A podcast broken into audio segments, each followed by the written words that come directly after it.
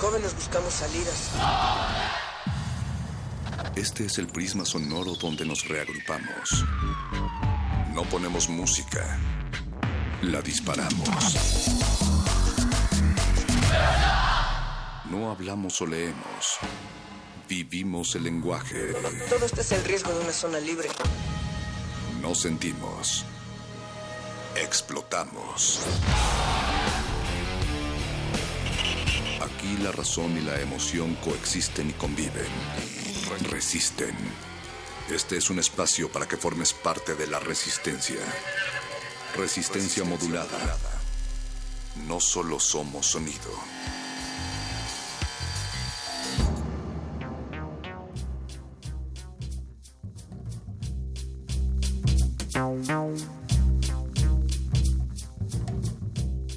Bienvenidos a esta cabina sin lugar, en donde las hojas son largas, la hierba verde, las umbelas de los abetos altas y hermosas, y en donde ilumina la luz de estrellas en la sombra centellante, bailamos a la música de una flauta invisible con luz de estrellas en los cabellos, resistencia modulada el lugar, el espacio Radio UNAM, en donde todo puede verse 96.1 de FM, todo puede tocarse y que no se escucha te escucha con orejas de Natalia Luna. ¿Eso, eso sonó a Tolkien, Natalia Luna? Eso sonó a Tolkien, perro muchacho, y esto porque haremos el día de hoy, esta noche, algunas unas comparaciones, porque a veces la realidad y la ficción se cruzan y sus elementos se pueden confundir. Pensamos que encontramos en la literatura fantástica escenarios que no necesariamente nuestros ojos ven cada vez que salimos a las calles. Sin embargo, esto, esto puede cambiar y en algunas ocasiones puede ser para bien, para mal, pero ahí estamos y hay que poder observar esas realidades y construir ficciones también sobre las mismas, perro.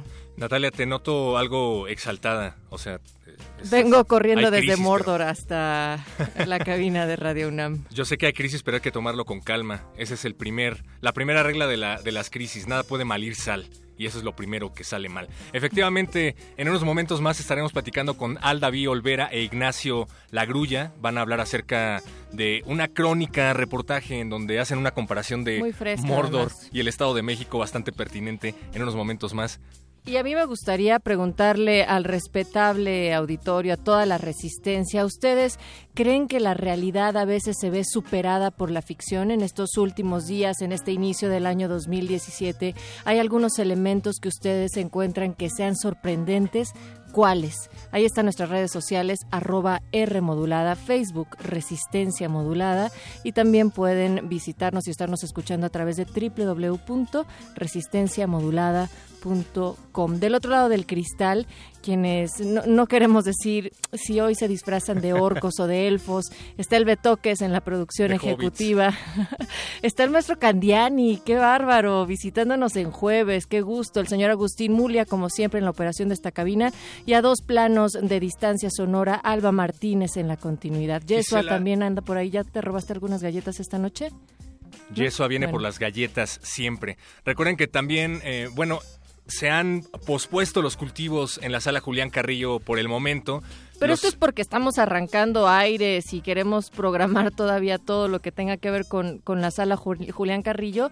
Vamos a retomarlos. Sí, sí. Desde luego. Pero eh, vamos a tener conciertos no en vivo aquí en el Laboratorio de Cultivo de Ejercios. En unos momentos más vamos a estar platicando, van a estar platicando Apache Raspi y Paco de Pablo con los amigos de Lucid Daydream. Son un grupo de rock psicodélico mexicano que afirman que hicieron el disco que van a presentar aquí en vivo y en tiempo real durante las horas de las 12 de la noche a las 8 de la mañana en sesiones que se llevaron a cabo eh, pues con distintos sabores de agua tanto de limón como de Jamaica y ese tipo de cosas. Un soundtrack psicodélico en donde no se habla y solo se toca música. Vamos a ver si es cierto. Oye, y ahorita que estamos anunciando que nuestros conciertos en sala todavía se van a retomar, pero no vamos a estarlos ofreciendo estos jueves, lo que sí pueden hacer es consultar nuestro canal de YouTube para ver todas las bandas que nos han acompañado en la sala Julián Carrillo. Tuvimos unos cierres así con broche de oro en este de 2016 y bueno, llevamos ya dos años con conciertos, entonces ahí una larga lista, muchas sonoridades, muchas bandas. Encuentren la que más le gusten y pues ahí véanlos. Y, y todos en alta calidad, desde luego, con la calidad que solo Radio UNAM les puede ofrecer. También tenemos eh, Noche de Glaciares, un programa que les va a calentar y a sobrecoger el corazón. Se trata de la tierra y del gla, humano. Canciones que sobrepasan la línea del tiempo, revelando la verdadera longevidad de cada ser. En otras palabras, esta noche en Glaciares especial de arrugas, con Mauricio Orduña y Ricardo Pinena. Oye, pues qué, qué bueno que hagan sobre esta longevidad, porque el 2016 también se llevó a tantos personajes que antes no se morían. Pero no se lleva a quien debería, ese es lo- el Eso, problema. eso. Y ya no sabemos qué hacer con este 2017. Bueno, pero díganos, ustedes, ¿qué piensan? ¿La realidad está superando la ficción? ¿Qué elementos a ustedes les están sorprendiendo más? Arroba R modulada es el Twitter y también en Facebook como Resistencia Modulada, perro muchacho. Y también que nos digan quién es su personaje favorito de Mordor, eh. Estado de México. Pues bueno, aquí Eh. ha salido de Mordor, que es lo peor. Escuchemos a Los Macuanos, la canción se llama 1DMX o Primero de MX, una canción hecha a base de grabaciones de campo durante las protestas del primero de diciembre del 2014. Los Macuanos se han caracterizado por manifestar el estado actual del país en sus canciones. Esta es una recomendación de Betoques, Natalia. Y yo diría que no solamente es una recopilación de los audios de una protesta, pero también de una represión que inició también con ese mandato que sigue hasta este 2017.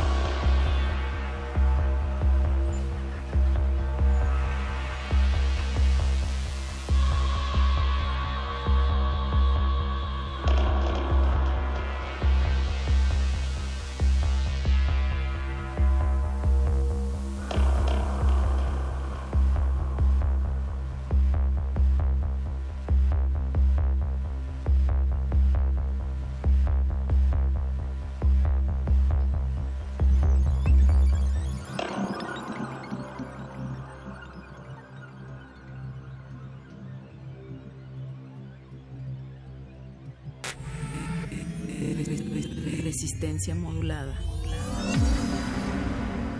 La noche modula. La radio resiste.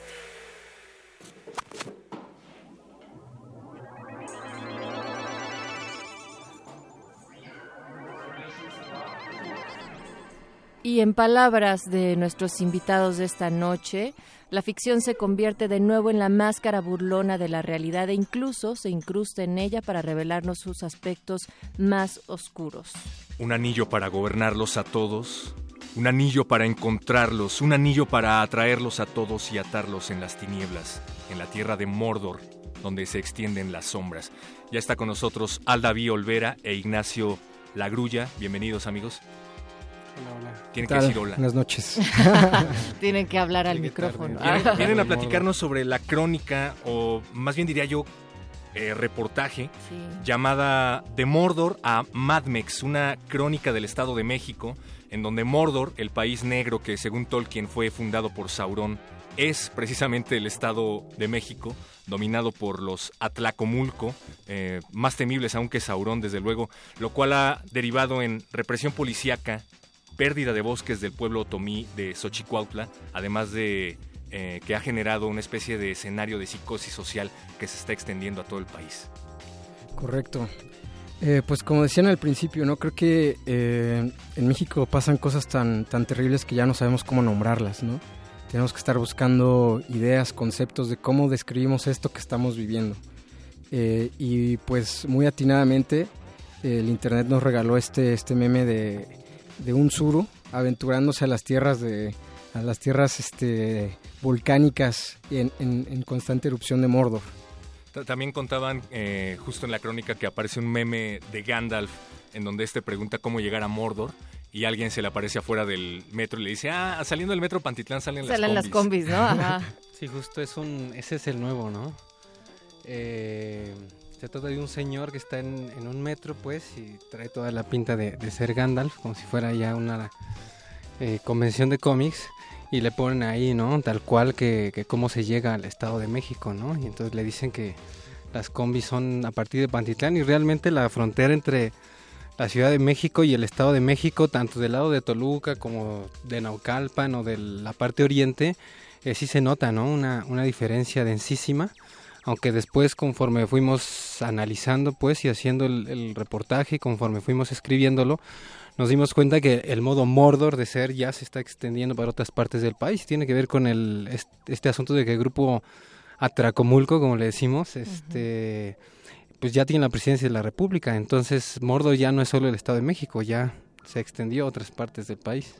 Para quienes no estén tan familiarizados con Tolkien, con la obra de Tolkien, para quienes no estén tan familiarizados con em, las fechorías del grupo Atracomulco, háblenos un poco más acerca de esta comparación, de dónde viene, por qué es tan pertinente. Eh, bueno, pues eh, una vez más creo que la gente en este afán de poder nombrar lo que est- está viviendo, yo creo que cuando te atacan una bola de eh, cientos de granaderos y tienes que correr de ellos, solo puedes pensar en, esos orcos, ¿no? Que están corriendo atrás de, de- los hobbits. Y pues bueno, es, es como nuestra manera, ¿no? De, de- nombrar cosas. Eh, pero también lo que pasa es que adentrarte en el Estado de México es, es una aventura, o sea, no, no es como algo que se deba tomar a la ligera, ¿no? Y desde que te subes al transporte público ya te estás poniendo en- riesgo.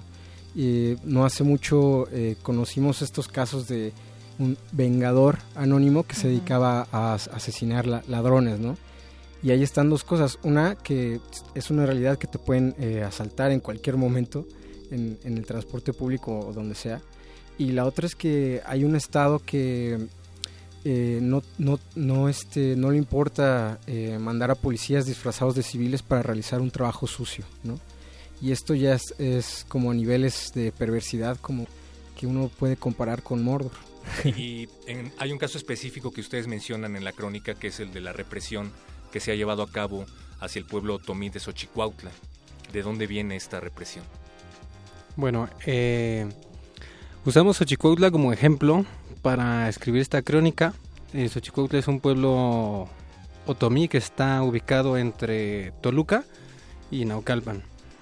Prácticamente está inserto en algo que se llama el bosque otomí mexica, que es un- una gran continuidad de bosques que viene desde Morelos, pasa por todo el sur de la, de la Ciudad de México y luego rodea, ¿no? Por el este, por el Estado de México. Es un bosque que alberga, además de todo el agua que consumimos en Ciudad de México, al menos el 80% del agua, también buena parte de las comunidades este, otomíes que hay en el Estado de México.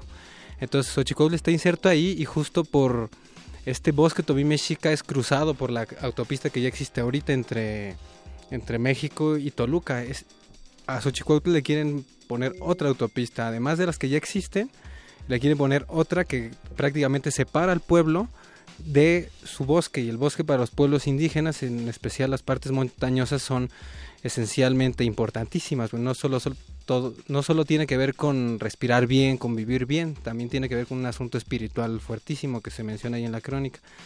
Entonces, desde hace 10 años, eh, cuando Enrique Peña Nieto gobernaba el Estado de México, le da la concesión a Grupo IGA, que todo el mundo ya conocemos, ¿no? Por la famosa Casa, Blanca, a esos mismos empresarios, a Armando Hinojosa Cantú, le da la concesión de esta autopista, ¿no?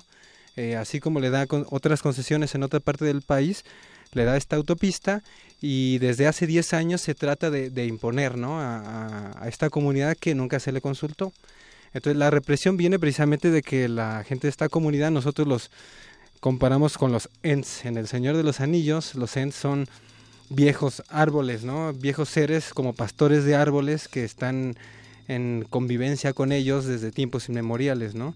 Entonces, prácticamente hay una parte en la segunda película del Señor de los Anillos, en el segundo libro también, en el que los Ents eh, están resistiendo eh, una, eh, una ciudad que empieza como a talar, ¿no? Y empieza a crear un ejército justo para, para que Sauron logre conquistar toda la Tierra Media, ¿no? Entonces, hicimos como ese símil porque nos parece que la extensión del Señor de los Anillos de esta ciudad, este, que es dominada por por un mago, también por un mago malo, no es Gandalf, eh, justo sobre el bosque se nos hace como un símil eh, para trazar con Xochicuautla, ¿no? Entonces, de ahí salió la historia y por eso justo la, ejemplificamos, porque Xochicuautla ha tenido represión muchísimas veces, ¿no? Nosotros nos ha tocado ver granaderos de a tiro por viaje ahí y ahorita prácticamente las máquinas ya devastaron una parte del bosque y lo que están haciendo los indígenas de Xochicuautla es tratando de parar ese avance, porque también el agua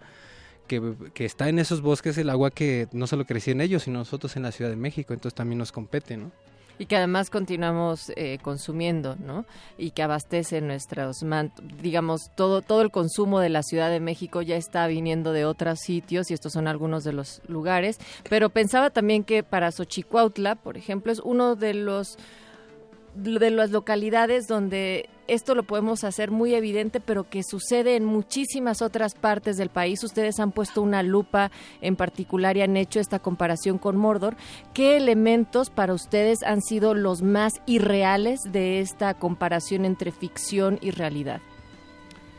Pues no sé si irreal, porque nosotros ya rebasamos eso, pero este eh, creo que lo que más me ha impactado es cuando destruyeron eh, el castillo de, Xochicuautla, que también hablamos en el artículo, una casa que le costó a una familia campesina construir más de 10 años y que lo, lo increíble era ver cómo la policía escoltaba las máquinas propiedad de la empresa para destruir una casa que le costó a un campesino construir 10 años de su vida y que era como una, una marca del pueblo de Xochicuautla, ¿no?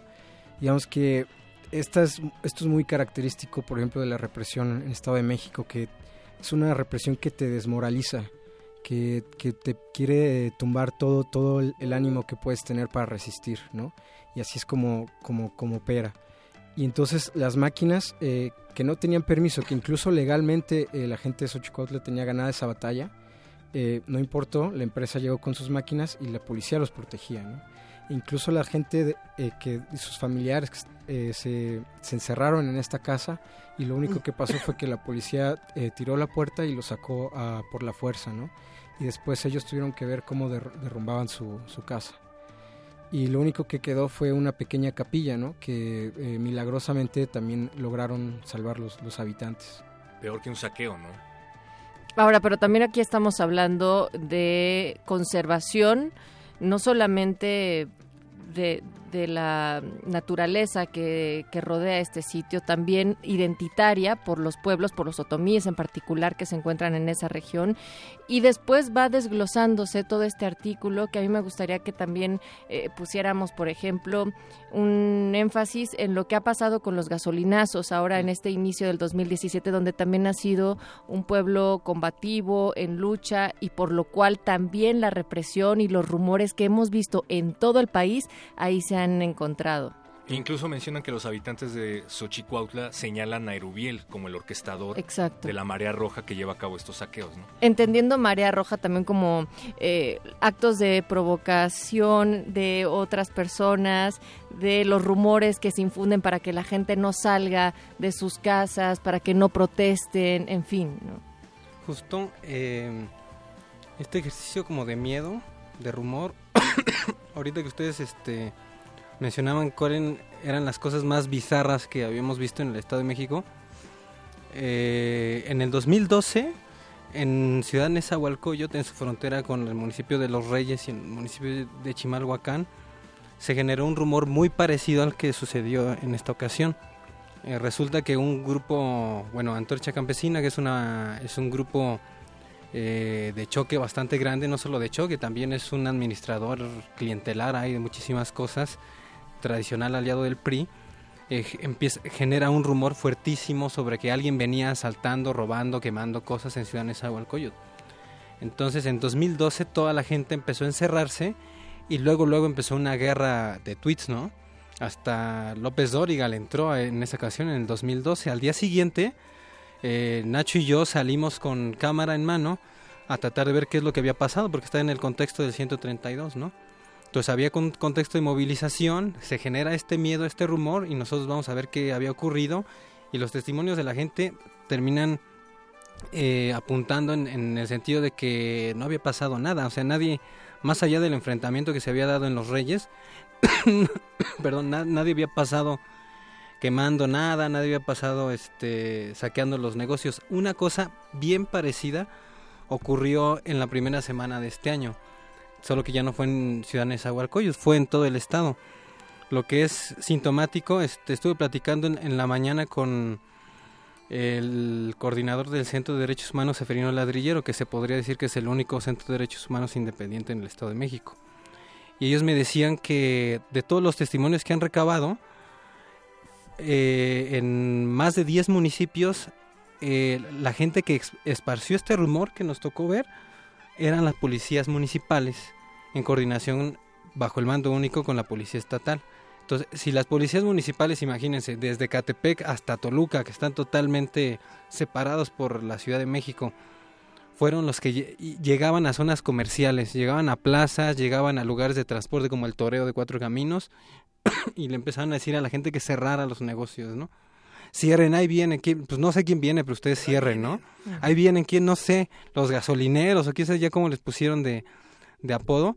Y entonces eh, lo que pasó ahí es que se coordinaron las policías, les dieron 20 minutos para entrar a quién sabe qué grupos, los que empezaron pues a hacer estos saqueos. Hoy sale en proceso y en otras revistas que venían vestidos de rojo. Oh, Por eso mira. queda bien la marea roja. Sí. Y este grupo de camisas rojas que se les llama se orquestaron en el Estado de México bajo el gobierno de Arturo Montiel. Entonces pues ya sabemos quiénes fueron, ¿no? Prísimo. Y quiénes los dejaron ser. Uno pensaría que por ser una estrategia tan usada eh, a lo largo del tiempo y en otras partes del país perdería vigencia, pero al parecer no es así. Y justo Nacho, tú nos hablabas antes de, platicar aquí al aire eh, de que ya lo has visto en otras partes del país e incluso va a haber una serie de proyecciones al respecto.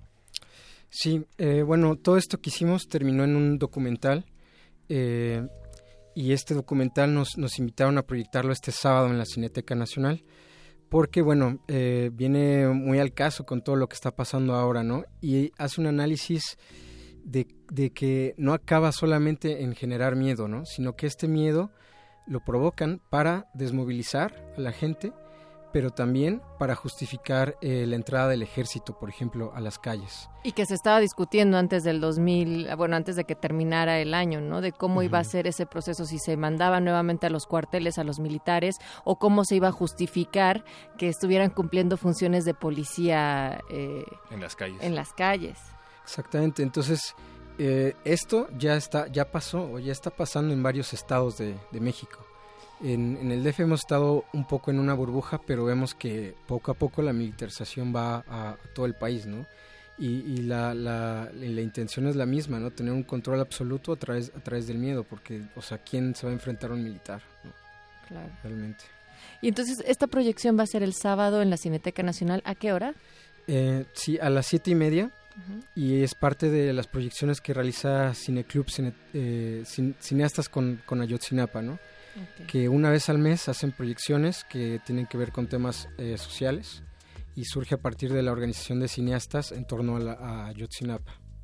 También pensaba ahorita, perro muchacho, que decías, si es una fórmula tan utilizada, ¿por qué sigue funcionando? A mí lo que me espantaría más es que esto sigue funcionando para la gente, es decir, que nosotros ya con tantos medios de, de donde poder obtener información distinta a través de lo, del Twitter, incluso porque en, en ocasiones funciona como más, de manera más inmediata, en fin, de otros medios, que sigamos cayendo en estas oleadas de miedo, de la desinformación por ahí, ¿cómo ven que se puede ir construyendo un camino distinto para, por un lado, la chamba que ustedes están haciendo para reportear lo que sucede, para dar una crónica de ello, y por otro lado, la gente que estamos consumiendo medios?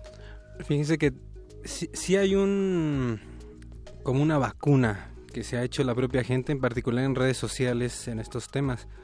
En 2012 eh, prácticamente lo, que ocurrió en Ciudad Nezahualcóyotl pues pasó, ¿no? Así como mantequilla, ¿no? Ahorita lo que empezó a suceder inmediatamente es que gente con sus propios celulares eh, la hacían de reporteros ciudadanos y decían, pues aquí dicen que aquí están quemando, pero no es cierto, ¿no? Y entonces sacaban la foto y empezaban a, a la ciudadanía misma empezó a reportear y empezó a indicar que eso no estaba ocurriendo. Prácticamente a esta altura, a una semana, ya sabemos cómo pero la policía, ya sabemos que la policía del Estado de México andaba metiendo casi los juguetes de Reyes Magos en, en sus cajuelas, ya sabemos que, que, quizás fueron las camisas rojas del PRI, de tiempos de Arturo Montiel, y también la gente pues no se la quitó del enojo, pues, o sea, se sigue movilizando, sigue trabajando, sigue desconfiando y el asunto ya volvió otra vez a ser el gasolinazo. Si la intención del gobierno mexicano con esta estrategia que fue en redes sociales, porque acuérdense que había un hashtag que se saqué un Walmart, uh -huh. que fue ut utilizada ahí por grupos este de bots, pues eh, Legión Hulk y todos estos grupos que están organizados en contra de periodistas actuaron al mismo tiempo que los grupos de choque, ¿no? Entonces fue una estrategia así de sale Peña, da su discurso, hay saqueos y luego salen los bots a invitar a la gente a entrarle al, al saqueo, ¿no? Entonces eh, la gente se dio cuenta pues de, esa estrategia y quiere decir que con que los medios digitales pues son no son unidireccionales como Televisa no así el mensaje de Televisa viene directo y las redes sociales son como en metástasis no entonces eh, pues la gente sí lo hace. O sea más bien lo que toca hacer es seguirlo haciendo y ver cómo mediante medios de comunicación alternativos o en espacios libres se puede seguir organizando esto pues ahí está, entonces, pues ya lo hemos dicho aquí antes, Natalia Luna, no únicamente no criminalizar la protesta social, sino mantenerse informados es lo más importante en estos momentos y siempre, así es que lean la crónica de Vice, se llama De Mordor a Mad Mex, una crónica del Estado de México, eh, la hicieron entre Aldaví y Nacho, que nos acompañan aquí en cabina. Y pues también dense una vuelta a la Cineteca. Seguramente en la página de la Cineteca Nacional habrá más información de lo que nos decías, Nacho. Probablemente, pero este, digamos, es este sábado a las siete y media. Y además de estos trabajos se van a presentar eh, varios eh, documentales que analizan toda esta doctrina del shock, eh, lo que pasó en Venezuela con el gasolinazo que tuvieron allá. Y este y pues bueno, también van a estar presentes lo, los realizadores y gente que participó en los documentales, ¿no? Para, para generar una discusión después de las proyecciones. La doctrina del shock de Naomi Klein se tiene que ver en la Cineteca y siempre. Y, y, también pensar que hay momentos en los cuales pensamos que de tanta realidad que nos apabulla en ocasiones, pues no quisiéramos seguir viendo más de esto, pero al contrario, creo que es momento para darnos cuenta de lo que está sucediendo, para poner acción en ello y hacer una reflexión colectiva y empezar con nuestras eh, pequeñas acciones que podemos ir replicando en nuestros círculos ayuda muchísimo, mucho más de lo que a veces podríamos creer.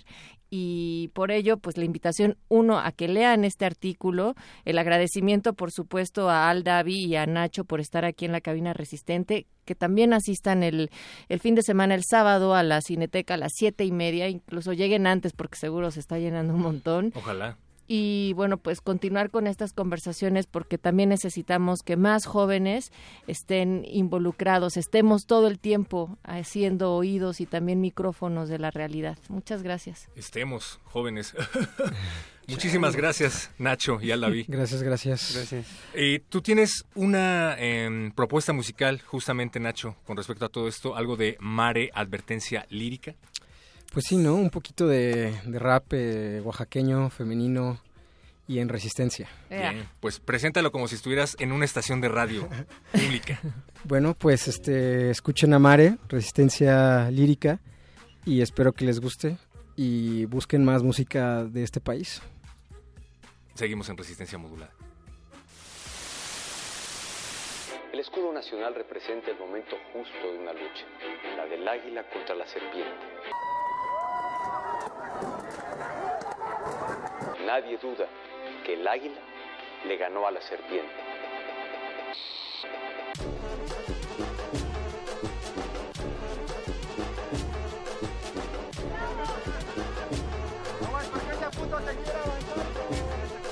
Bienvenido al infierno, es aquí donde te espero, donde están las promesas que políticos no cumplieron, donde el dinero se transforma en pesadilla y los sueños rotos se van Bienvenido al infierno, es aquí donde te espero, donde están las promesas que tus dioses no te cumplieron, donde entre santos hay demonios escondidos. Es la realidad, así que bienvenido amigo. Tercermundista marginada por herencia, nacida al sur del norte donde el sueño comienza. Tener paciencia no es opción cuando se espera el progreso que a mi gente hace tiempo le prometieran. Sigo buscando el bienestar y no lo veo, solo veo las huellas de la explotación y el saqueo. El desempleo crece a diario y no es mentira, que los de abajo somos quienes estamos en la mira. Somos testigos de un estado de derecho donde solo se actúa si se trata de su provecho. Tener respeto a los símbolos que han impuesto esta colonización instaurada en nuestro cerebro. Pensar por cuenta propia es un lujo que cuesta caro. A ellos no les conviene que te separes del ganado. Más ganan ellos si los mantienen desinformados.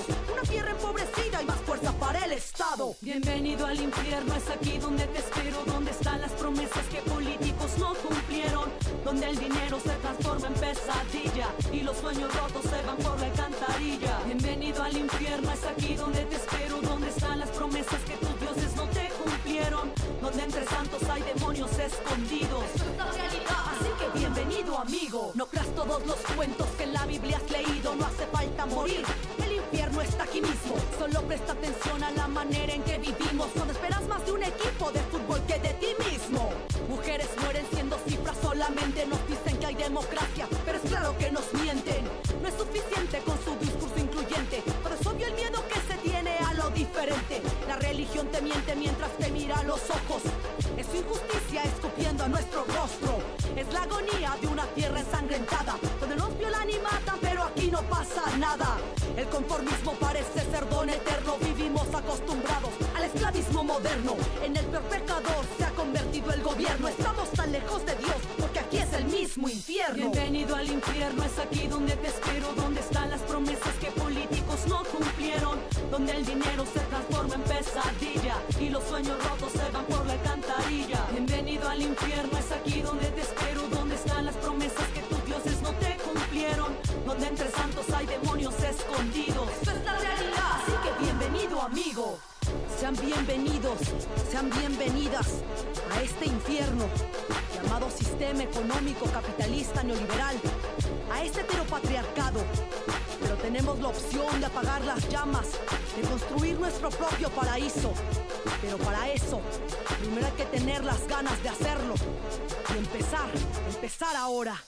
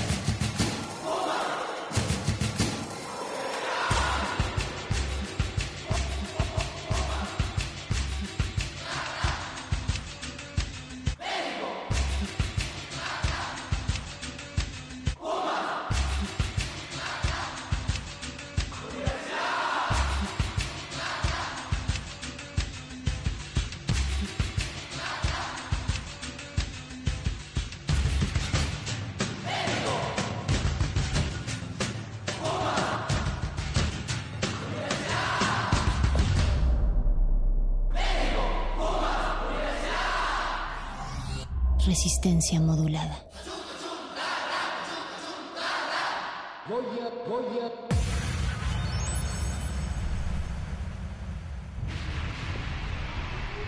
Código Amarillo. Se le solicita a toda la resistencia tomar sus posiciones. Nuevas muestras musicales están por llegar. Manejen los caldos sonoros con extremo cuidado. Si tenemos suerte, un nuevo virus podría nacer. Inicien descontaminación para entrar al laboratorio de cultivo de ejercicios.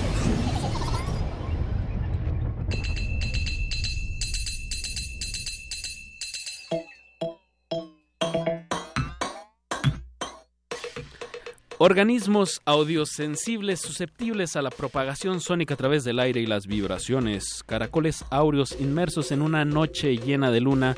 Bienvenidos a otra contagiosa emisión de Cultivo de Hercios, el laboratorio sónico de resistencia modulada.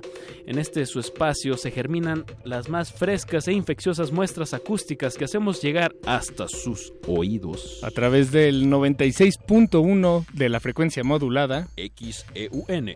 Radio UNAM.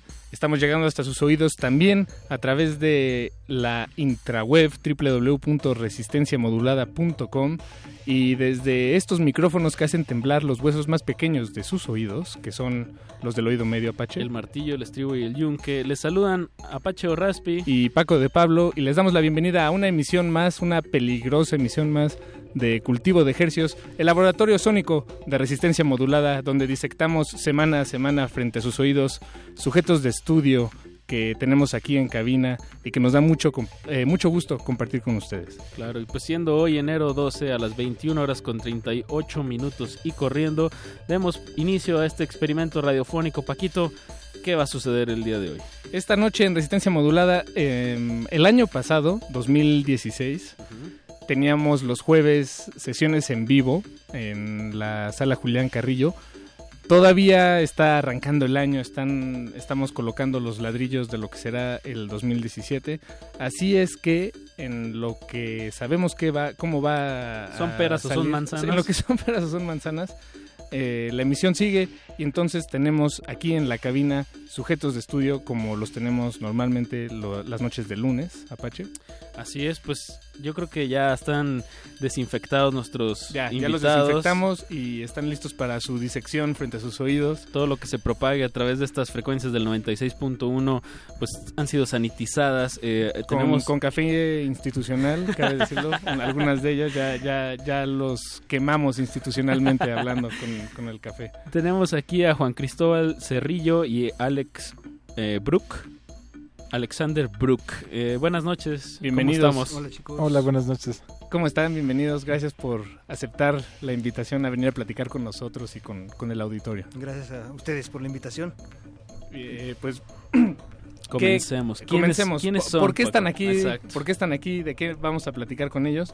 Bueno, pues eh, el contexto es que esta es eh, este año y el, desde el año pasado se está celebrando la quinta edición del Herzfilmen, eh, que es parte del año dual de Alemania-México y eh, como parte de todos los eventos que están incluidos en el año dual de Alemania-México, eh, en parte hechos con el Instituto Goethe, eh, Goethe, Ujú. Goethe.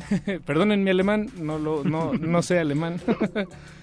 Uno de estos eventos es la presentación de una pieza de Stockhausen, de Karl Heinz Stockhausen, llamada, titulada Microphony, y eh, Juan Cristóbal y Alexander son intérpretes en esta ocasión. Son dos de los seis Dos de los seis intérpretes intérpretes. que se van a estar presentando este primero, eh, el perdón, el 21 de enero, eh, como ya dijiste Paquito, en el estacionamiento del Instituto Goethe, eh, ahí en la colonia Roma. Eh, pero pues platíquenos de qué consiste esta, esta pieza de Stockhausen que se llama Microphony. A lo mejor valdría la pena darles un poquito de contexto y por qué vamos Mientras a estar más tocando contexto, mejor. Por gracias. qué vamos a estar tocando música tan rara y tan poco bailable en el estacionamiento del Instituto Goethe donde seguramente si han ido se imaginan más bien música electrónica del tipo bailable. Exacto. y eso va a haber esa misma noche después después de nuestra intervención con eh, microfonía y, y esto se llama seis décadas de música ele- electrónica alemana Ok. Entonces, y la, la historia, nada más para, para darles para ubicarlos un poco, es que eh, su servidor eh, hace unos O sea, tú. tres años que programó una serie de conciertos de música contemporánea que se llama Tonal a Tonal o Tonal, tonal a Tonal. y, y entonces, por, lo, por eso, en, ese, en ese ciclo hemos par- participado varias veces con el ensamble Eliminar, del que soy parte, y Juan Cristóbal también. Y entonces no- nos propusieron hacer una pieza de Stockhausen con electrónica para esta ocasión, para el primer set, que es el que corresponde a los años 50. Y, pero por las fechas y por varias circunstancias no daba tiempo de, de montar algo nuevo, porque hay muchas piezas de Stockhausen con instrumentos y electrónica. Entonces se me ocurrió decirles a, a mis amigos de, Del- de, de Microphony que si, si, si podían presentar otra vez, porque ya lo habían hecho una vez dentro del ciclo, eh, Microphony de Stockhausen. Y por azares del destino, como la vez anterior también, uno de los integrantes originales del proyecto no pudo participar y entonces estoy yo de, de bateador emergente. Bien. Entonces ahí, ahí termina ahí termina un poco mi historia de por qué estoy yo ahí y mejor les dejo a Juan Cristóbal para que les explique un poco más de, de los orígenes de, de este grupo tan singular. ¿Qui- ¿Quién, eh, Juan Cristóbal, quiénes eh, forman este grupo tan singular del que ustedes son parte? Eh, somos un grupo que nos convocó originalmente Carlos Iturralde eh, y los demás integrantes son Darío Bernal, Villegas, eh, Alejandro Castaños originalmente que ahora reemplaza a Alexander Brook, eh, Ramón del Buey, Iván Manzanilla y yo. Y el asunto es que se requieren seis personas porque la pieza es básicamente eh, es- está escrita para un tam tam que es un instrumento de percusión chino como estos. Como Normalmente la gente dice gong, ¿no? Sí, como que tiene más la imagen del gong, pero Claro. a diferencia del gong tiene un sonido muy distinto, es como un espectro mucho más amplio. eh, es el típico instrumento este que le pegan y ¡push! ¿no? es eh, muy impresionante. Eh, y bueno, el, el- los instru- el instrumento que se requiere, la, pieza- la pieza está basada en la, el trabajo sobre el tam tam por parte de dos grupos em, de tres personas cada uno.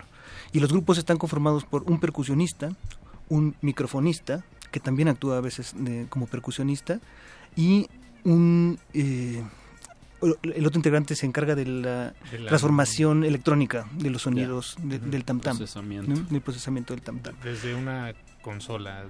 Bueno, ahora, ahorita, ahora lo hacemos todo con una computadora. Originalmente eran ¿no? un banco de filtros. El procesamiento es bastante simple, pero muy efectivo. Sí, eh, básicamente es amplificación y filtros. Y filtros, sí, es un filtro, ¿no? Se, se filtran O las sea, no, frecuencias. no piensen que va a haber delays y reverb y cosas Ah, así. ok, es puro EQ, ecualización. Básicamente. Pero lo increíble del asunto es que los sonidos que se logran crear y la forma en la que Stockhausen escribe la pieza eh, me parece que es, es- es magistral. Es una de las piezas eh, icónicas y de las primeras piezas escritas con electrónica eh, en tiempo real, si no me equivoco, de 1964 creo, ¿no?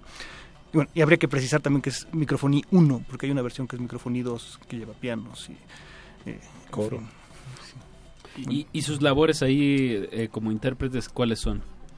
Bueno, la partitura está completamente escrita y es, bueno, una de las características de la, de la pieza es que es, es, es muy inteligente la forma en la que Stockhausen resuelve este asunto. Él platica que la manera en que él se, se imaginó la pieza o en la que concibió la pieza es básicamente... Básicamente Stockhausen era un rock, rockstar de la música contemporánea en los 60 Viajaba por todo el mundo con, con su grupo, eh, grandes eh, eventos eh, en Osaka, en Japón, eh, ¿no? en la exposición internacional, etcétera. Creo que era Osaka, no me acuerdo bien, pero bueno. Sí, pero creo que fue, eso fue después. Eso, ¿no? tal vez. Pero bueno, pero la cosa es que ten- tenía un tam tam enorme en su jardín.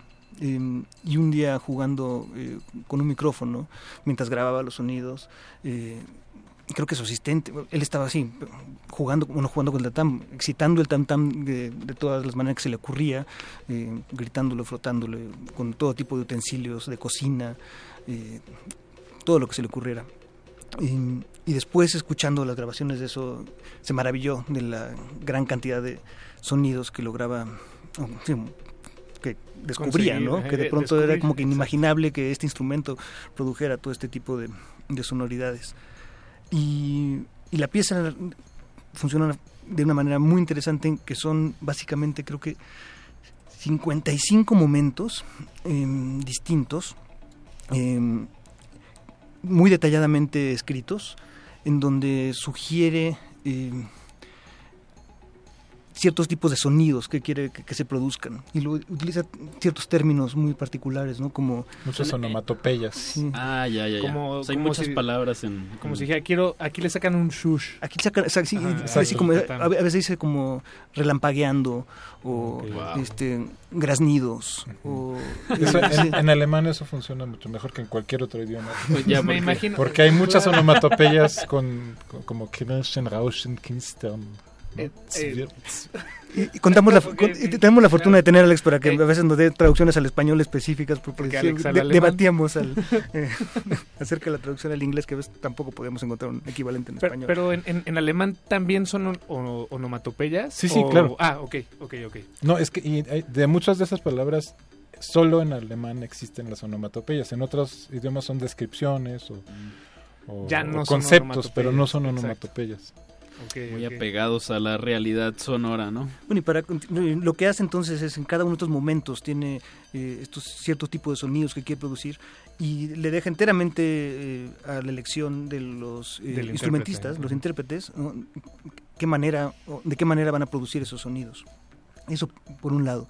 Por otro lado, la parte del micrófono está muy detallada, como uno esperaría, de, la escritura de, de Stockhausen, en donde te aviste o te dice qué tan cerca tienes que estar de la excitación del tam tam, eh, o qué distancia, si lo mueves. eh, además, utilizas eh, tres tipos de resonadores que son también otra vez cualquier tipo de objetos, nomás dice que tienen que ser de diferentes tamaños, entonces puede ser como un, una taza o un este Ah, que le un, reci- recipiente que está muy cerca del, del, del- del micrófono y según la posición en que uno eh, tenga el micrófono uno es como, wow, Claro. ¿no? Esta filtración juegas- natural, Cuando juegas con el- la bocina del celular, ¿no? Con la boca.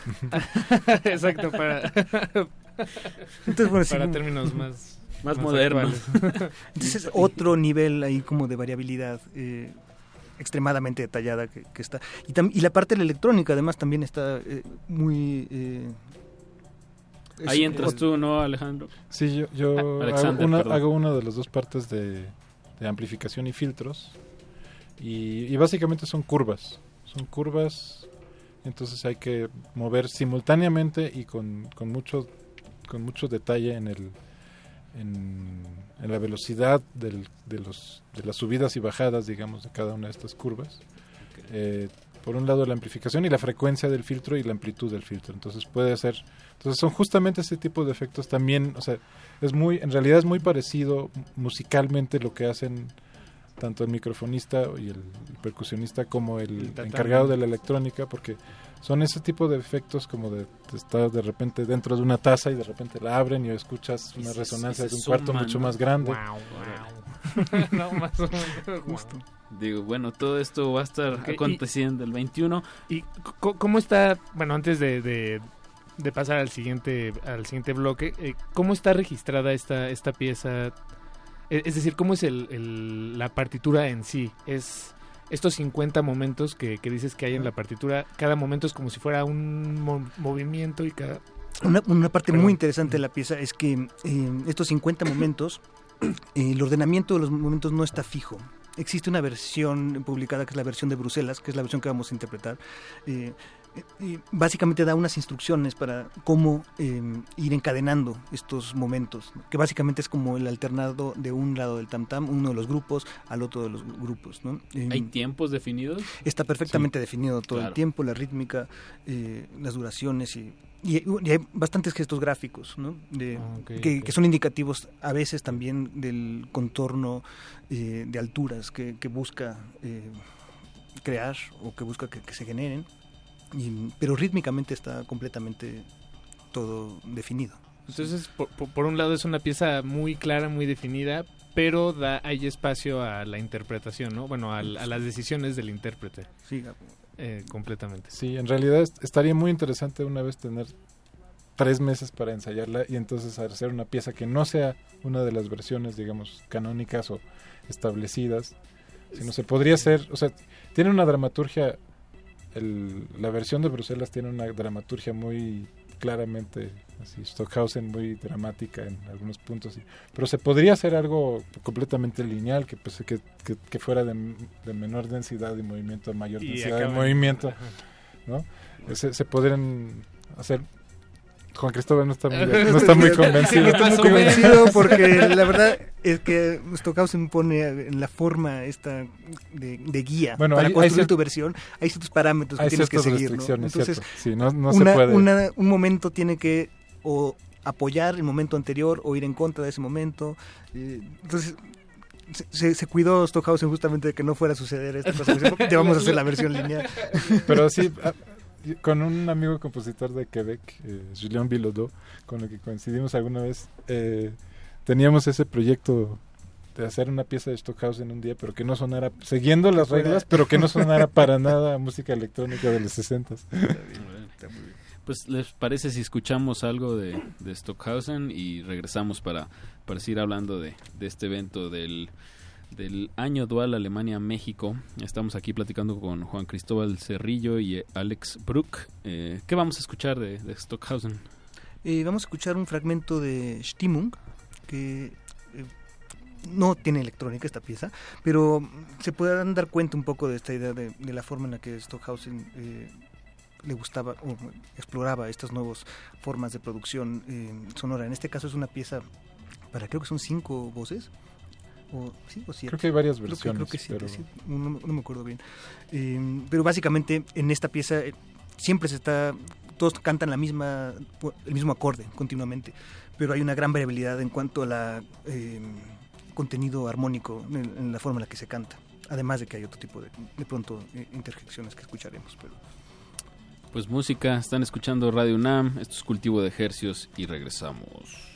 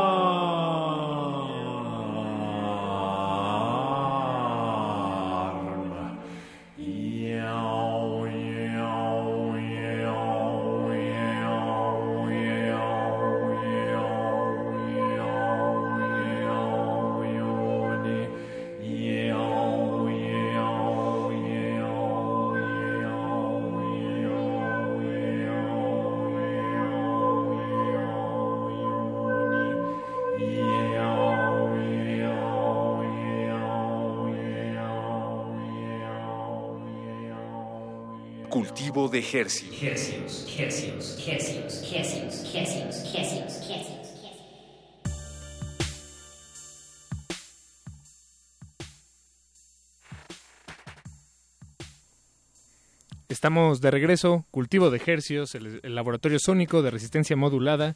Escuchamos de Karl Heinz Stockhausen el, la, el ¿cómo decirle? El pieza. tema, la pieza Stimmung. Estamos aquí en la cabina con Juan Cristóbal y Alexander. Ambos estarán interpretando el siguiente 21 de enero eh, una pieza de Karl Stockhausen dentro del marco del año dual México-Alemania. Eh, y nos estaban platicando hace unos momentos so- sobre esta pieza que escuchamos, Stimmung, eh, muchas voces, jugando con la armonía, aunque en realidad es la misma. Bueno, eso entendí. Es, es. Sí, es un poco la, como decía Juan Cristóbal, funciona de una manera muy parecida a microfonía, aunque el material es completamente distinto y, y no hay electrónica en este caso, sino todo lo hacen las voces. Pero hay algo que hacemos cuando hablamos, cuando usamos vocales, ¿no? Que, que cambia según, según la vocal que usemos. La boca. Eh, y bueno, y las consonantes también, lo que estamos haciendo es aplicar filtros sobre, digamos, la fundamental de nuestra voz, ¿no? Mm, La fundamental es como la, el equivalente a la sinoidal de nuestra voz, algo así. Pues Eh, sería como o sea, el como lo como- más puro- como la altura, como si, si sacas una estadística, un promedio estadístico Eso. de la altura de tu voz sería Ya. eso, Eso, más ya. o menos. Eso, ¿no? sí, exacto, exacto. y, entonces, pero como co- todo sonido cuando cuando hablamos o cantamos producimos una infinidad de sonidos que llamamos armónicos o parciales y y entonces la manera de cómo se relacionan esos armónicos depende de yo tampoco tampoco soy experto en eso, pero bueno, hay algo que se llama formantes y que es lo que lo que da digamos la Mm. forma a este espectro que es, de, de entrada es bastante informe y lineal, ¿no? Pero las formantes son las que le dan como su identidad, ¿no? A cada, a cada- y eso es muy muy importante en la voz y en la fonética sobre todo, ¿no?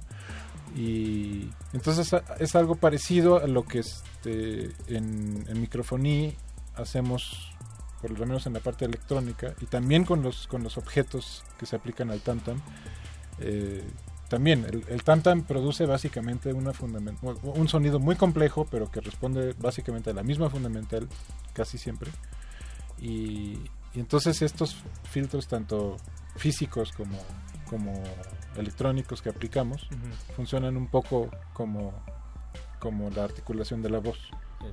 De, de hecho, eh, creo que ahí en, ya en, en, en software de edición digital de, de Ah, audio, sí ya hay ciertos parámetros eh, de, de- para generar esas, esas for- eh, formantes. Sí, de ¿no? las vocales, Eh, ¿no? de las vocales, ¿no? Entonces, emulas eh, digitalmente, por así decirlo, las las vocales Claro. en cualquier eh, so- sobre cualquier archivo de audio a- al que sometas esta Sí, es básicamente un vocoder. Exactamente, exact- un vocoder, exactamente.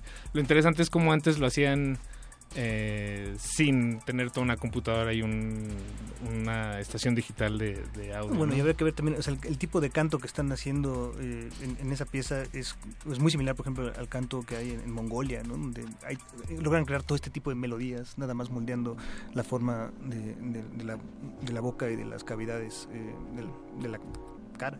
Estos cantos como... Por- último, un detalle que me encantaría mencionar, que me parece Per- perdón, curioso, eh. Juan Cristóbal, tenemos, perdón que te interrumpa, Todo tenemos que hacer un breve corte, tenemos un corte de... A las 10 de la noche. A las 10 de la noche. No va a tomar mucho tiempo y regresamos. Por favor, Juan Cristóbal, sostén ese Esa comentario. emoción. Esa emoción y regresamos con Contenido. esa. Resistencia modulada. La noche modula. La radio resiste.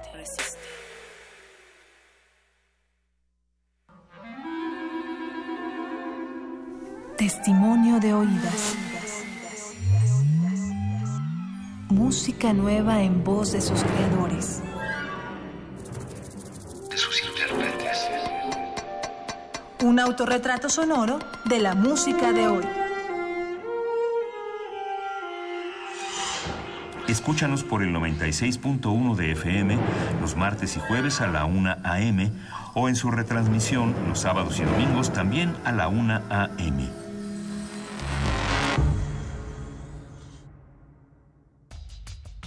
Museo Nacional de San Carlos presenta la magna exposición Francisco de Goya, único y eterno. La muestra está conformada por más de 125 piezas, entre óleos y grabados, tanto de Francisco de Goya como de autores relacionados con su obra, procedentes de acervos nacionales e internacionales. Francisco de Goya, único y eterno, se puede visitar en el Museo Nacional de San Carlos, Avenida Puente de Alvarado número 50, Colonia Tabacalera, Ciudad de México.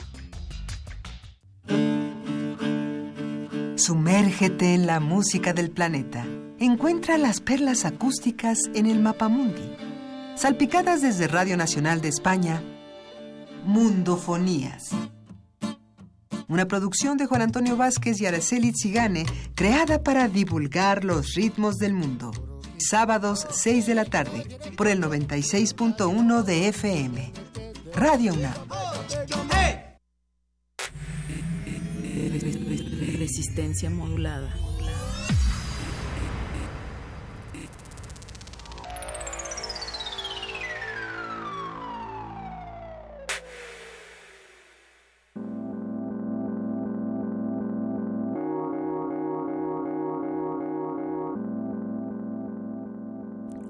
Estamos de regreso en Cultivo de Ejercios. Ejercios. Nos acompañan aquí en cabina Juan Cristóbal Carrillo y Alexander Carrillo, perdón. Cerrillo. Cerrillo. Cerrillo. Cerrillo y Alexander Brook. Ambos estarán interpretando junto con un grupo de cuatro más, o sea, en total seis intérpretes. El siguiente 21 de enero, la pieza Microfoní de Karl, Sta- eh, Karl-Heinz Stockhausen. Que consta de dos, de dos microfonistas, Dos eh, percusionistas. dos percusionistas y Dos. Mm, dos. Dos ¿Qué se, qué se músicos le diría tu- electrónicos. Ajá, exacto, ese sería tu rol ahí, ¿no, Alex? Que yo soy yo soy el menos electrónico de los músicos que estamos ahí. Pero- Porque tú tocas el violín y la, la viola. Sí, eh, ese es- ese es, de pro- ese es tu mole. de producción. ¿Y cuánto, cuánto dura en general la, Ah, bueno, la pieza? pero- perdón, bueno, no, ¿dónde no, estábamos justo. ajá, eh, Juan Cristóbal, estabas a punto de compartirnos una anécdota antes de este corte que, pues, ni modo había que hacerlo. Más que anécdota es un... eh, es una característica de la pieza que a, las, a los cuatro intérpretes que estamos junto al tam tam eh, somos las únicas personas que no nos toca escuchar realmente lo que está pasando con toda la población de la electrónica. Es, es- es una característica muy curiosa eh, y era en parte como para también continuar la invitación que estaban haciendo al público, eh, de que sean parte de los que sí van a poder escuchar justamente esa mezcla de No los como- sonidos que sí vienen no como usted. no como nosotros que estamos allá arriba, que es una cosa muy curiosa porque siempre nos, nos queda un... digo, Acabamos, Un vacío, acabamos agotados, ajá. pero siempre queda una sensación muy, muy extraña de, de- de no saber realmente qué es lo que está pasando del todo allá afuera. Y eso es porque, eh, bueno, así está la pieza, ¿no? Estamos demasiado cerca del Datam, es demasiado fuerte como para Claro. poder escuchar lo, lo que está pasando afuera. Entonces todos los que están en el, en el público sí pueden escuchar todas estas transformaciones que nosotros que estamos ahí pegados, nomás no. Que algo se nos olvidó, que además de filtro y amplificación, también hay espacialización. Bueno, enfrente y atrás, ¿no? Ajá. Sí. Se van, los LR. sonidos se van moviendo. No, es panning frente, Ah, de fr- frente y atrás. Ah, Ok, ok. Como en un coche. Bueno, con los coches que tienen. Que tienen- sí, que tienen Exacto. front back. Exactamente. Exacto. Ok, ok. Pues hay Y, que reiterar la invitación. eh, las coordenadas, Apache, la dirección. Rápidamente, la- no se pierdan este evento, es el 21 de enero en el, estacion- en el estacionamiento del Goethe Institute de México en la colonia Roma. Esto es en Tonalá 43, en la Roma y, Norte. eh, ¿Sabemos el horario, Alex? Según yo es a las 7 de la noche, pero mejor chequen redes sociales. Nos están... Hay que checar. Se abre la lista a partir de las 5 de la tarde. Ah. Entonces pueden estar ahí un, bu- un buen rato tranquilamente hasta las Sí, 7 que chequen, alrededor de las chequen 7, porque la verdad se me olvidó apuntarlo ahorita para... La tenía, lo sabía, pero se me borró ahorita. Eso. Entonces, eh, chequen redes o... Sí, no, Google. la información está, está ahí afuera. Si de verdad les interesa, seguro es cuestión de un par de clics. Pero bueno, 21 de enero, esa es la... fe- 21 de enero, estacionamiento de Get Institute, Goethe. Instituto Goethe. Como Instituto parte Goethe. de la noche que se llama Seis décadas de música electrónica alemana. Exactamente. Perfecto. Pues algo que quieran agregar, Juan, Juan Cristóbal Nada o más, Alex. muchas gracias por la invitación. No, es Ojalá ustedes nos puedan acompañar usted también por ahí. Estaría muy bien. Y bueno, antes de que, de que se vayan, yo sí quisiera agregar algo, es una pregunta más bien. Eh, a ustedes como intérpretes, como músicos, como compositores, eh, ¿hay alguna otra pieza, trabajo, no necesariamente de Carl Stockhausen, que les llame mucho la atención o que hayan estudiado o interpretado, digamos, en este mismo tenor de, en, eh, en el que se le da, po- por ejemplo, prioridad a la microfonía en la pieza por encima de, de los instrumentos. No sé, algo que ustedes desde desde esa cancha nos puedan compartir. Por ahí sí tengo un sueño húmedo que, que no sé si se me va a cumplir algún día. Es una pieza que he tocado justamente en una versión con, con electrónica. Es una pieza de Gérard Grisey, un, est- un estudiante de Stockhausen, eh, uno de los fundadores del llamado espectralismo. Y esa pieza se llama Prólogo y es para viola y resonadores. Y yo la he tocado en una versión reciente que se hizo con pues con un patch de Max que, que emula los resonadores, pero originalmente estaba concebida para la viola que se microfonea y la señal de la viola se manda sucesivamente a cinco instrumentos que son un piano, un arpa, una tarola y un el, palma. el- la palma que es el elemento resonador de las ondas Martenot, o sea, es, Mm, Ah, de los Martenot, es como el- sí. es como un caparazón de metal. Sí. Y entonces hay una partitura eh, es parecida en realidad, muy parecida a, a la partitura de la electrónica de microfonía, nada más que ahí lo que se indica es cuál de los cuatro o cinco filtros hay, hay uno que es ruido, creo. ¿Cuál de los cuatro o cinco filtros Se eh, activa. se activa en- y, y cuál es la mezcla de cuando hay varios?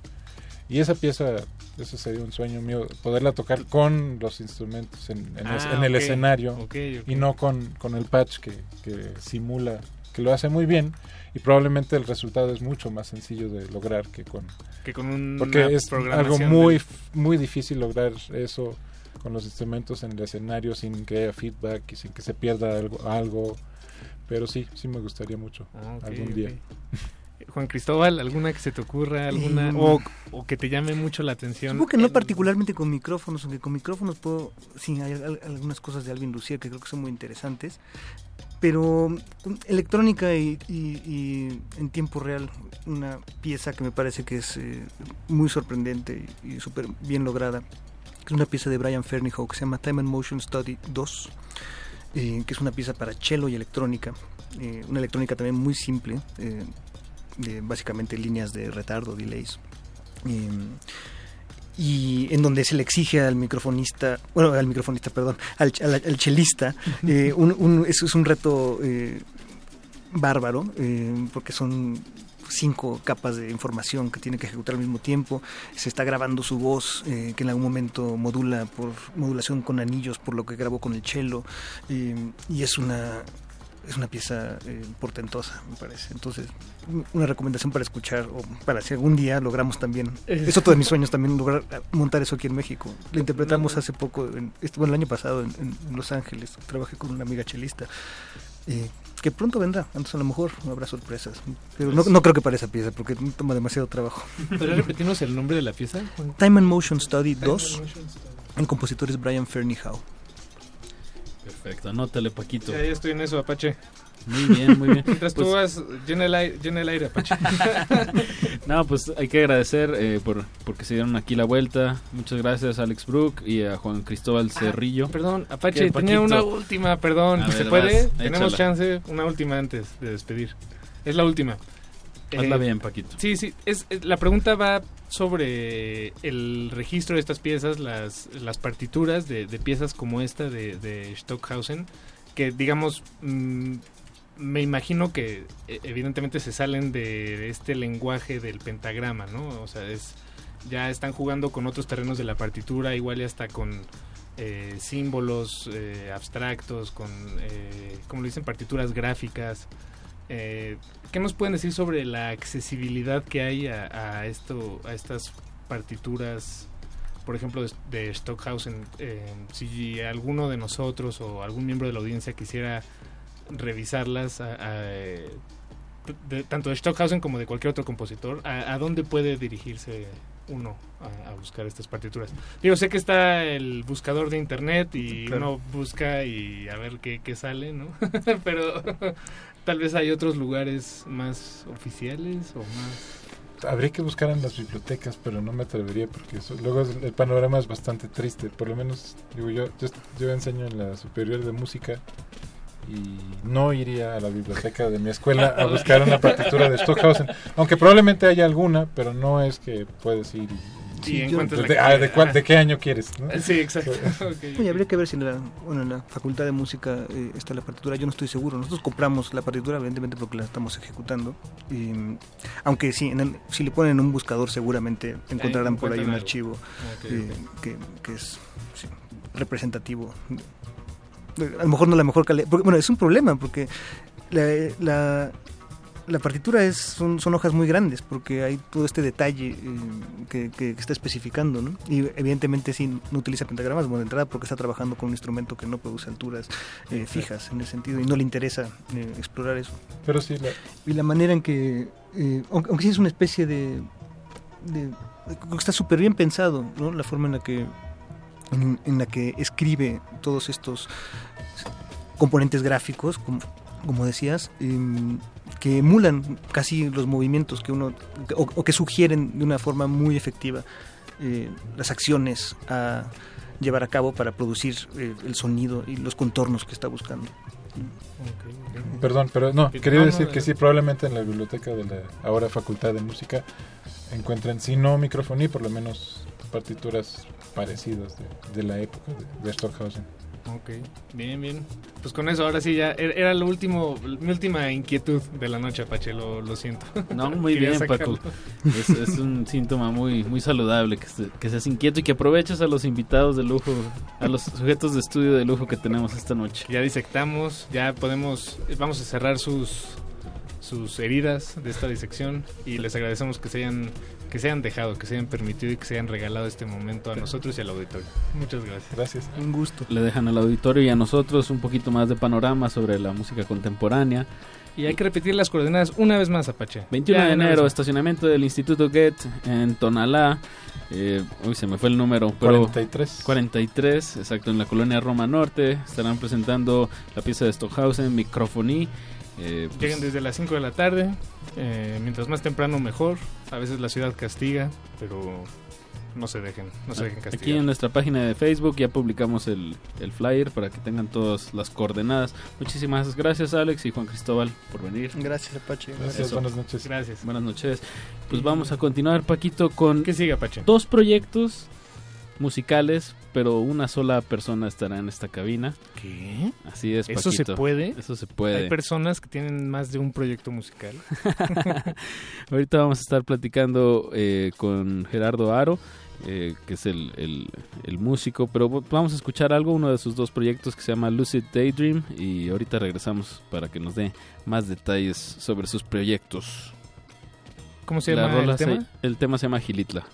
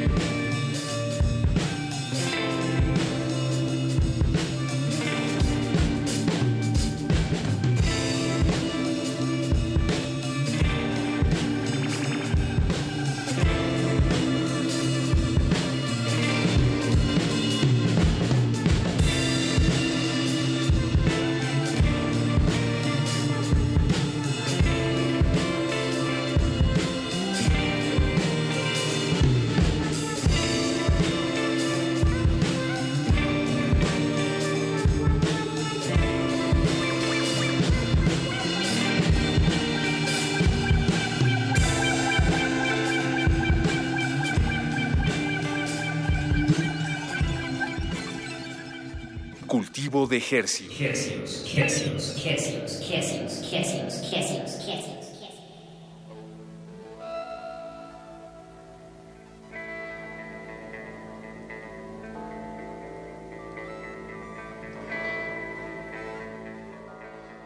Acabamos de escuchar Gilitla, el proyecto se llama Lucid Daydream y tenemos aquí en la cabina a Gerardo Aro, eh, él es eh, uno de los integrantes de Lucid Daydream. ¿Cómo estás Gerardo? Hola, buenas noches, ¿cómo estás Apache? Muy bien, muy bien, muy contento de que estés aquí. Eh, antes de que entraras aquí a la cabina anunciamos que, que, vienes representando dos proyectos y vamos a, a, a disectarlos un poco en, en qué se diferencian aparte de lo de lo obvio que es la sonoridad, pero pues platícanos un poco de qué se trata esto que escuchamos, Gilitla. Sí, pues este es un proyecto que se llama Lucid Daydream, eh, empezó en 2014.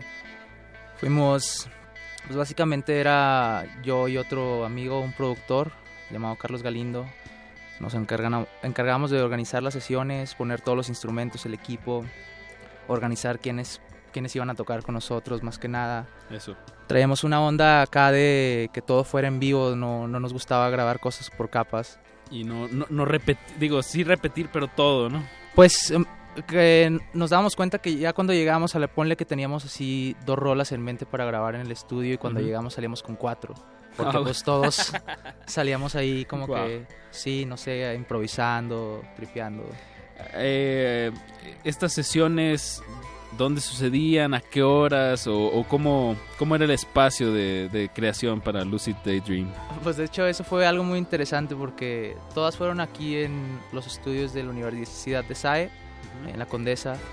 Este, fueron todos, todos, todos en los horarios nocturnos, o sea que toda la música que se escuchó se grabó de 12 a.m. a 7 a.m., que es cuando tenemos que empezar a guardar todo. Eh, está paradójico el nombre, ¿no? Porque es como lucidez de como de un de, día de, de sí, de daydream no de un sueño un sueño diurno.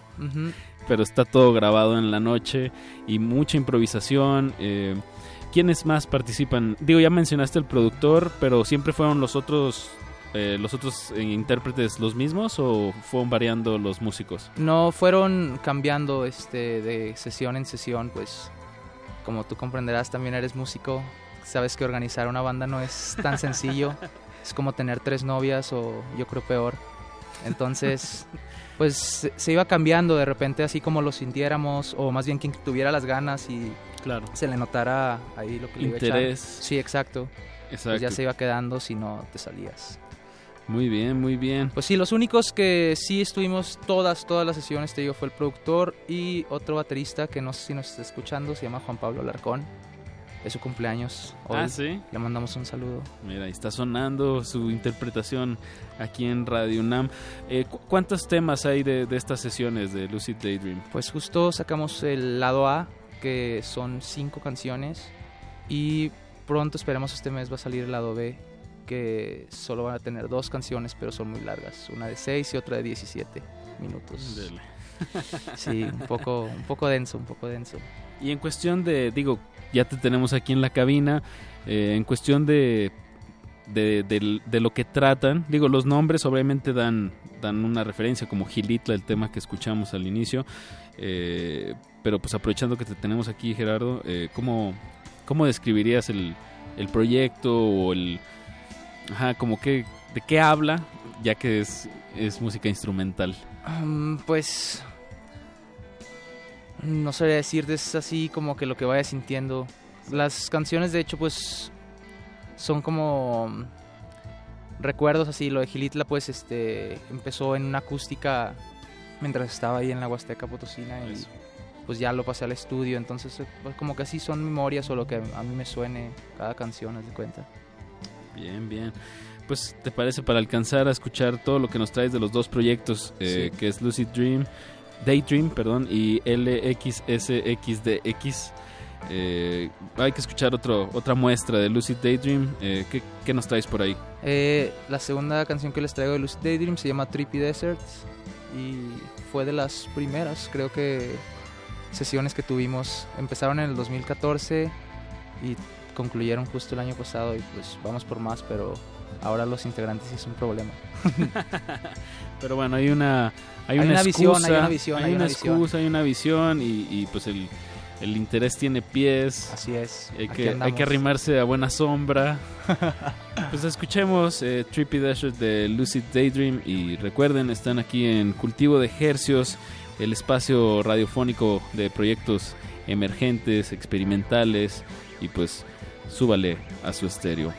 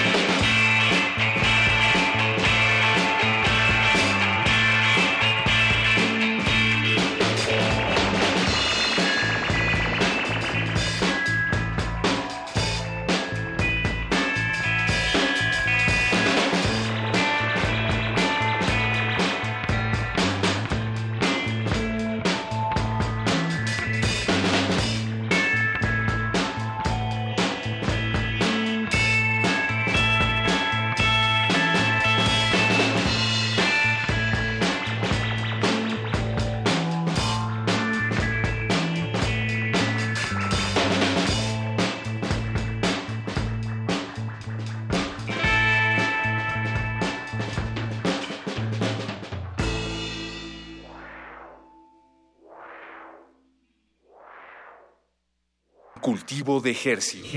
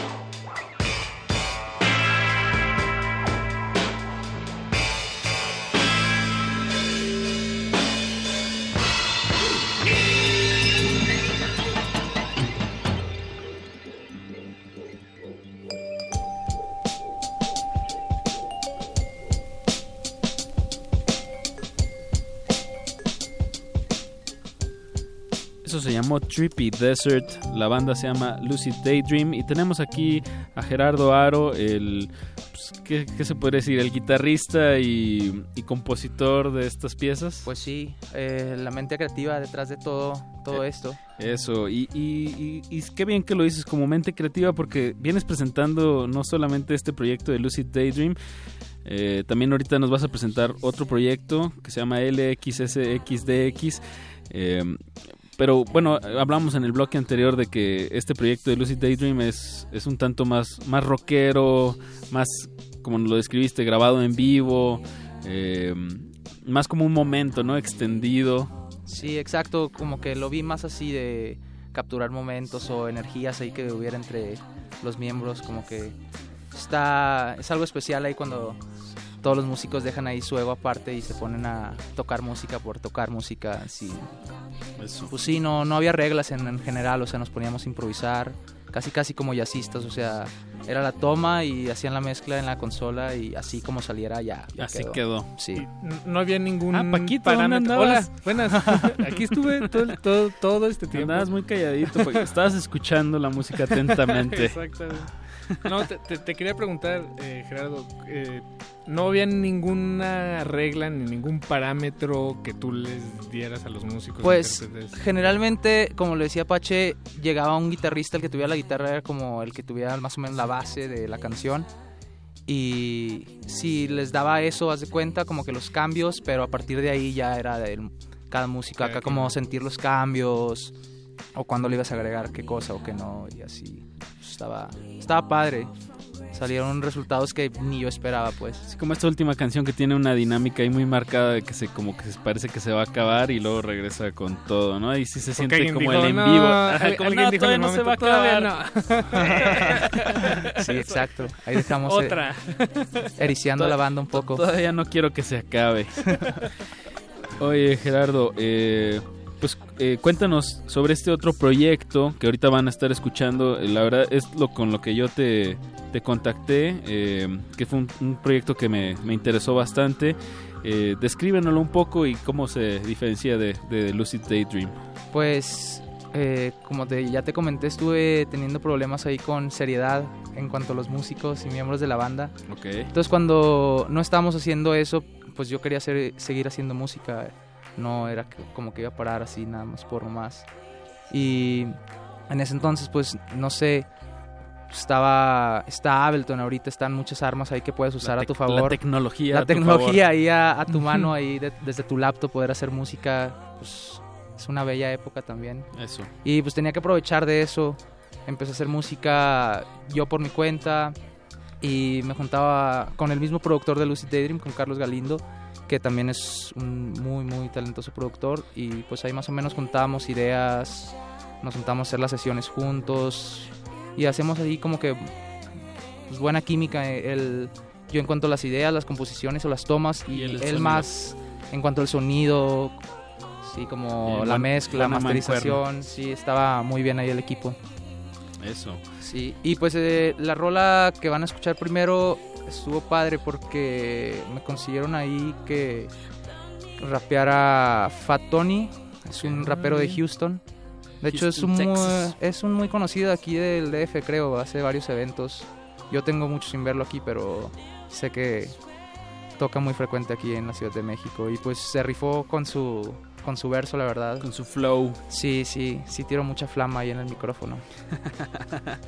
Bien, y, y es de los pocos temas que también tienen letra, ¿no? Todo el- de lo demás del, del disco es como más instrumental. Sí, instrumental, sí, mucho tienen samples, pero la única voz, voz real de todas las grabaciones ha sido eso. Sí, tengo ahí un gran problema con la voz. Pero mira cómo hablas aquí en las frecuencias del 96.1 de FM. Mira cómo habla. Pues, Sí. te, te parece que escuchemos o, o algo que quieras agregar de- del tema que, que colaboraste con Fat Tony? Eh, pues la toma empezó muy diferente. eh, creo que con esto me di cuenta así de cómo una producción sí puede llevar como tu canción a lugares donde no habías creído. Entonces, pues sí, este, si en serio pudieran escucharla con lo que empezó y la- el producto final, ahora ya con el rap y todo de Fat Tony, pues sí está muy, muy loca la diferencia. Pensar que empezó en mi cuarto, haz de cuenta, con una push. Pero pues ya quedó el producto, ahorita lo van a escuchar. Pues escuchemos el producto. Se llama No Te Odio. No te odio. Bien, bien. Buen nombre. No te odio, Paquito de Pablo. No te odio, Apache. Así no te es. odio, Beto. Be- Mi estimado Beto, que es no te odio, pero suéltala.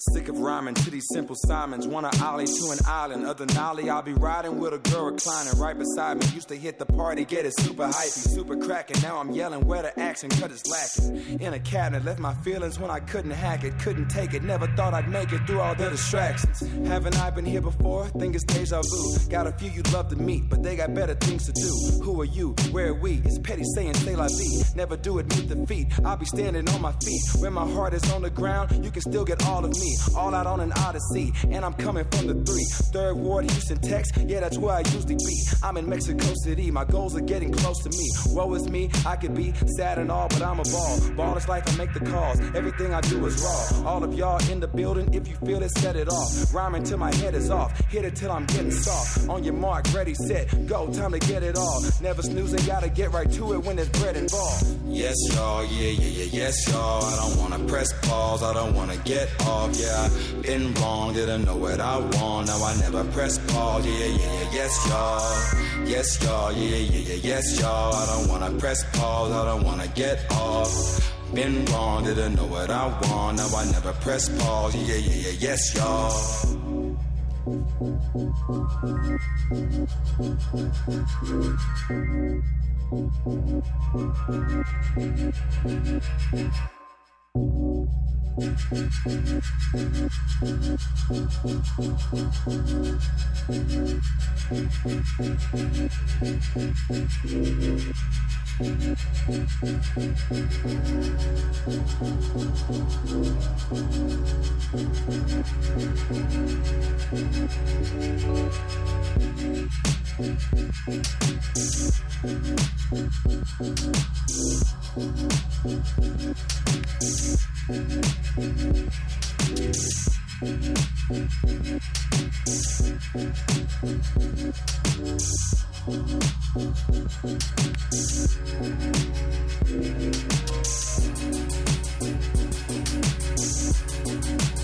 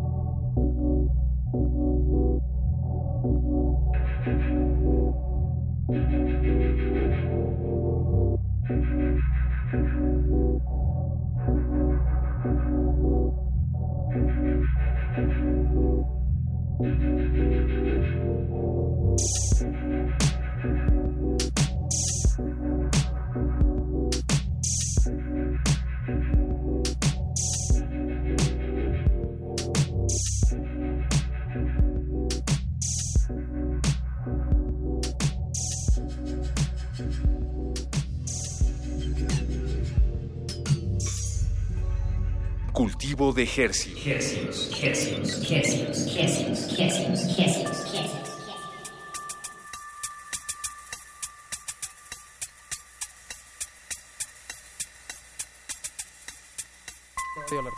No te odio. No te odio la rola. No te odio la rola, es lo que acaban de escuchar aquí a través de Radio UNAM. Esto es Cultivo de Ejercios, el espacio para las bandas y los proyectos emergentes musicales que pues suceden en el internet básicamente, pero que, que se crean eh, muchas veces aquí en la Ciudad de México. Y muchas veces fuera del internet. ¿También? También. También, también. Pero es, digo, lo digo porque ahorita estaba la canción, estábamos platicando aquí con Gerardo Aro, eh, nos comenta que, que actualmente está acabando su carrera en, en Londres y, creo que eso pues te da un, una, una apertura, ¿no? De, de- de perspectivas y de influencias eh, eh, que, que, que quiero creer que se, se están reflejando aquí o, o estoy en lo incorrecto. No, claro que sí, este, trato de aprender lo más que pueda eh, de la gente, de la cultura, de la música, de todo lo que veo. Y creo que sí, sí va a tener un impacto. De hecho, justo le estaba contando aquí a Paco que nada de la música que tengo, eh, o al menos que haya sacado ya en internet, la he grabado ya, apenas quiero empezar eso. Eh, llevo seis meses allá y no puedo creer que no llevo así nada, nada, nada que, no, que haya soltado. Ve que- acumulando, ve acumulando. Sí, sí, quiero que se vaya juntando así todo, todo, todo y luego ya que explote así por todos lados. Y pues quiero regresar, regreso ya a finales de mes y quiero empezar justo eso. Quiero, de hecho mi tesis va a ser algo extraño y va a ser algo relacionado porque va a ser lo mismo de Lucid Daydream, pero me va a obligar a salirme de mi zona de confort. O sea, a mí me gustaba, como les mencioné, grabar todo en vivo, con todos los músicos en el mismo live room, la misma toma, todos en, en la misma toma, pues, la misma energía. Esa es tu zona de confort. Esa es mi zona de confort. A mí me encanta grabar las cosas así como jazzista, te lo juro. O sea, no sé, siento que hay un groove que no puedes agarrar si gra- grabas las por separado, por capas.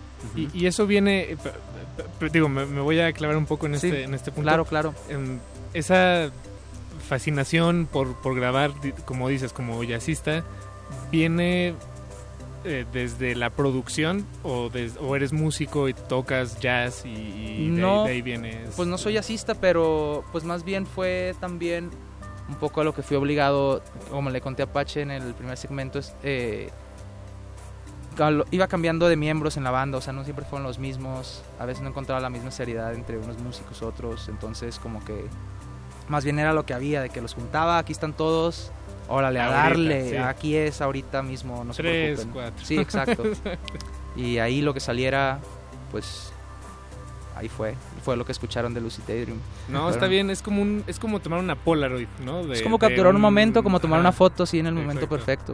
Exactamente. Sí, eso es lo que busco, más que nada. Y, y este, bueno, y ahorita estamos oyendo LXSXDX, que, que, que es más un proyecto pues de producción, ¿no? Más de, de agarrar samples, de agarrar muestras de, de otras canciones, apropiarlas o, o agregar ciertas cosas, es como, como otro proceso.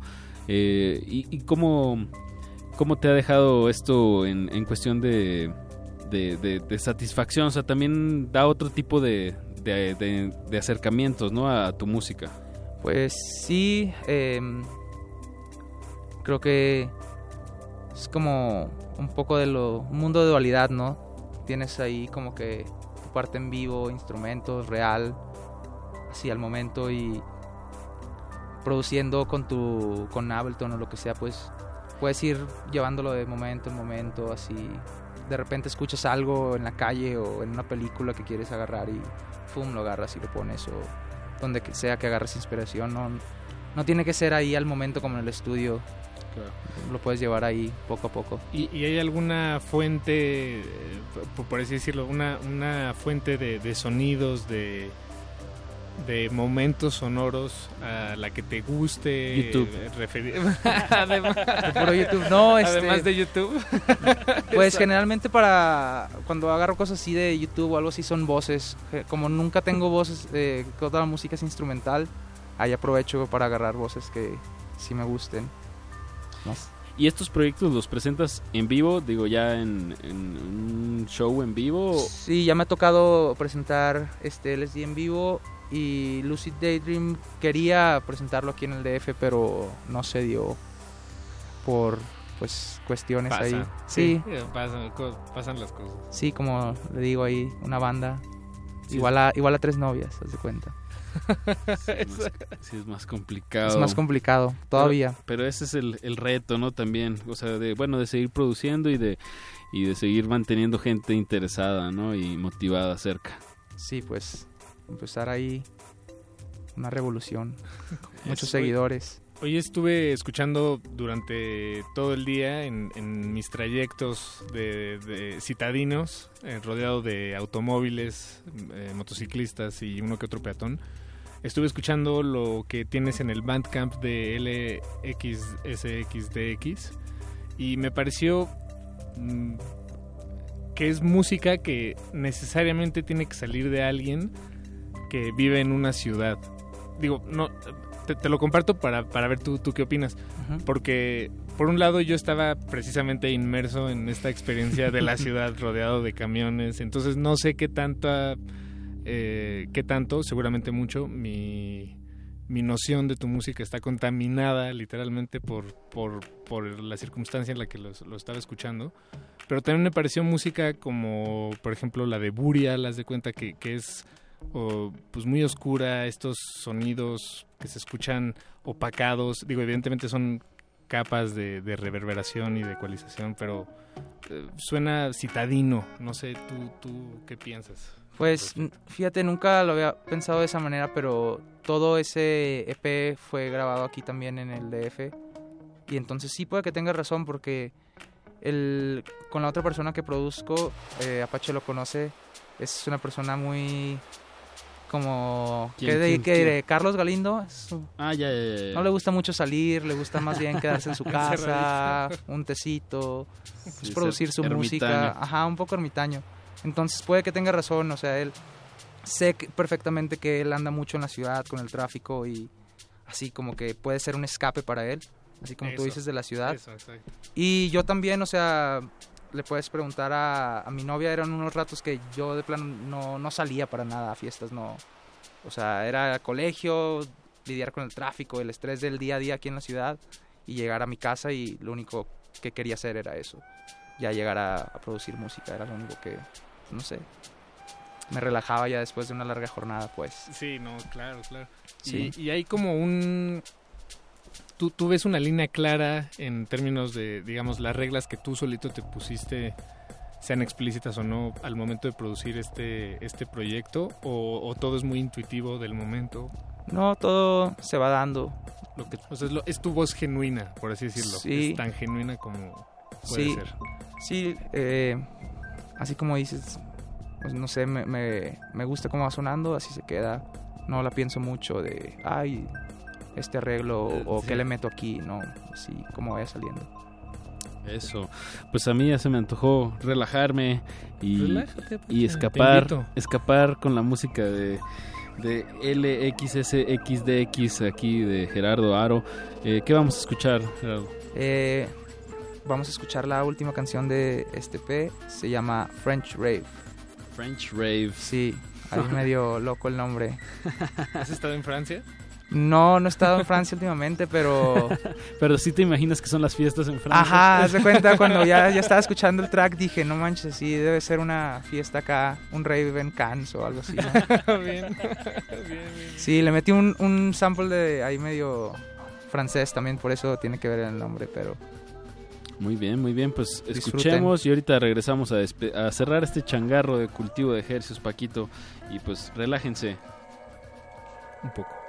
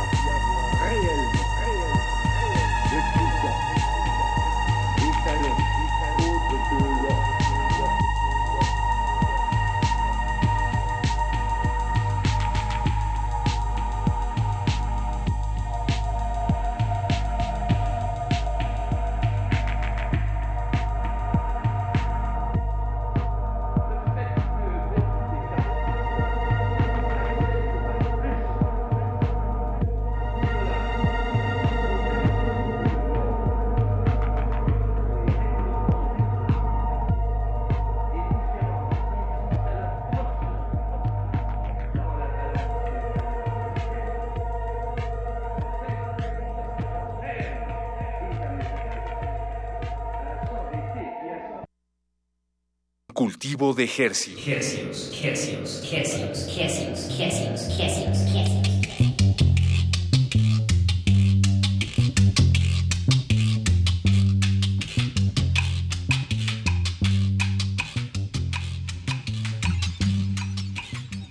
Ráspale, Paquito.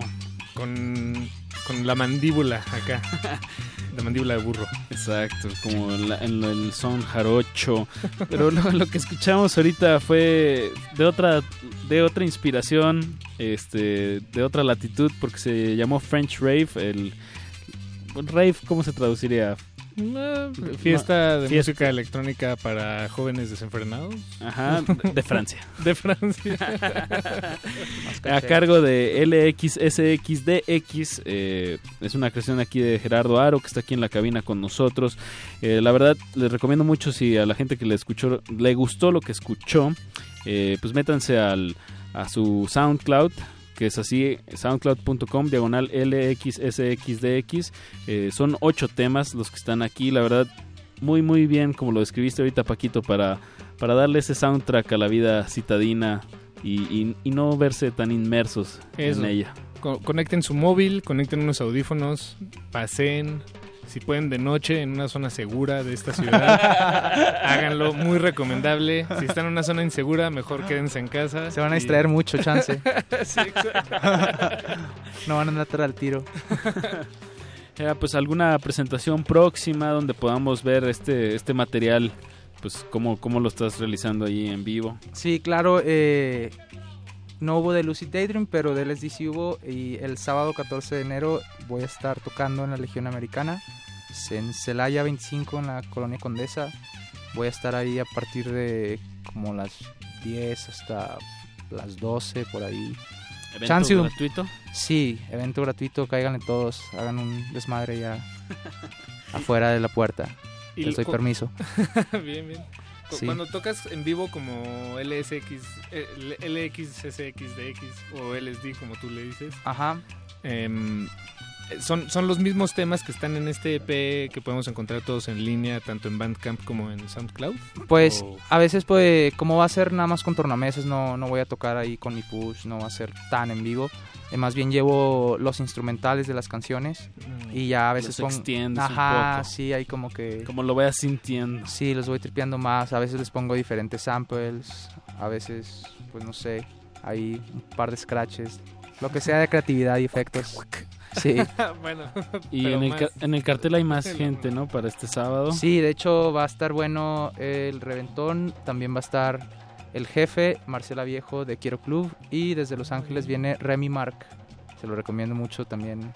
Va a traer buen, buen, buen, buen Buena desmadre. fie- buena fiesta. Buena fiesta. Pues ahí está. El buen Remy. El sábado 14. Ya mero, Paquito. Este sábado. Váyanse preparando. Después de un viernes 13. Tiro. Tiro con los gatos negros. y las escaleras. Sí, sí, sí. Tú, cuando ves una escalera en la calle inclinada y tienes la opción de pasar debajo de ella o al lado de ella, ¿cuál, cuál, cuál Por abajo, ¿no? tomas? ¿Por abajo? Depende de cómo me sienta ese día, pero... Pero cuando la tomas por abajo, ¿cómo te sientes? ¿Qué, ¿Cómo te sientes? Pues así de... ¿Como al filo de la navaja? Nada, como que le estás diciendo a la vida de déjese venir. Sin Very, miedo. very superstitious. a mí me gusta pasarle por abajo y de regreso por afuera. ¿Sí? Como para balancear ahí Ajá, el, el o al karma. revés. Cargando un gato negro, ¿no? Así abajo de la escalera.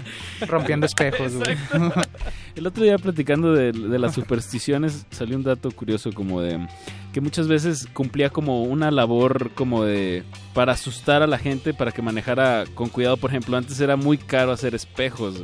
Entonces así como para que alguien, o sea, no los quebrara, o sea, no sé, alguien que los estuviera limpiando, que tuviera más cuidado. Eh, pues era eso, era- tenía, una, tenía una funcionalidad la, super- la superstición.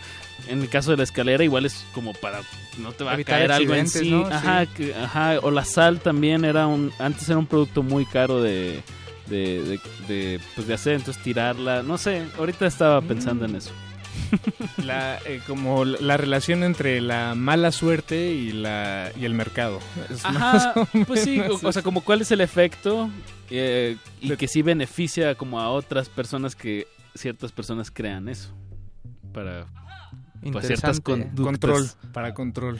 Control machete. Bueno, eh, Gerardo, muchísimas gracias por venir el día de hoy. No, gracias a ustedes por invitarme aquí a su nave espacial. Eso. Late. ¿Te, te gustó? ¿Te gustaron los foquitos? Está muy chido todo.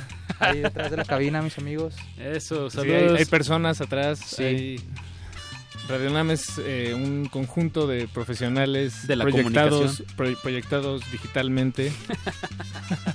Se ve la seriedad, chavos, se ve la Ahí seriedad. está Alberto Benítez, está el Voice. Está Andrés Ramírez en la operación, por cierto. Y- Y, gracias a ellos y gracias a ustedes que nos están escuchando, este espacio cobra vida. Y bueno, por supuesto, Gerardo, gracias a ti en esta ocasión. Muchas gracias a ustedes. Mucha suerte con la nueva música y con pues lo que vas a tocar este sábado en la Legión Americana, evento gratuito.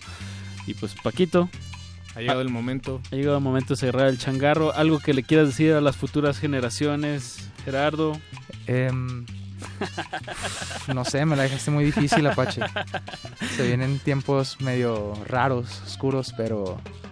pues, La no música nos salvará. Ajá, no dejen de hacer arte. Es lo único que tiene sentido ya. Bien, bien, bien. Estoy totalmente de acuerdo.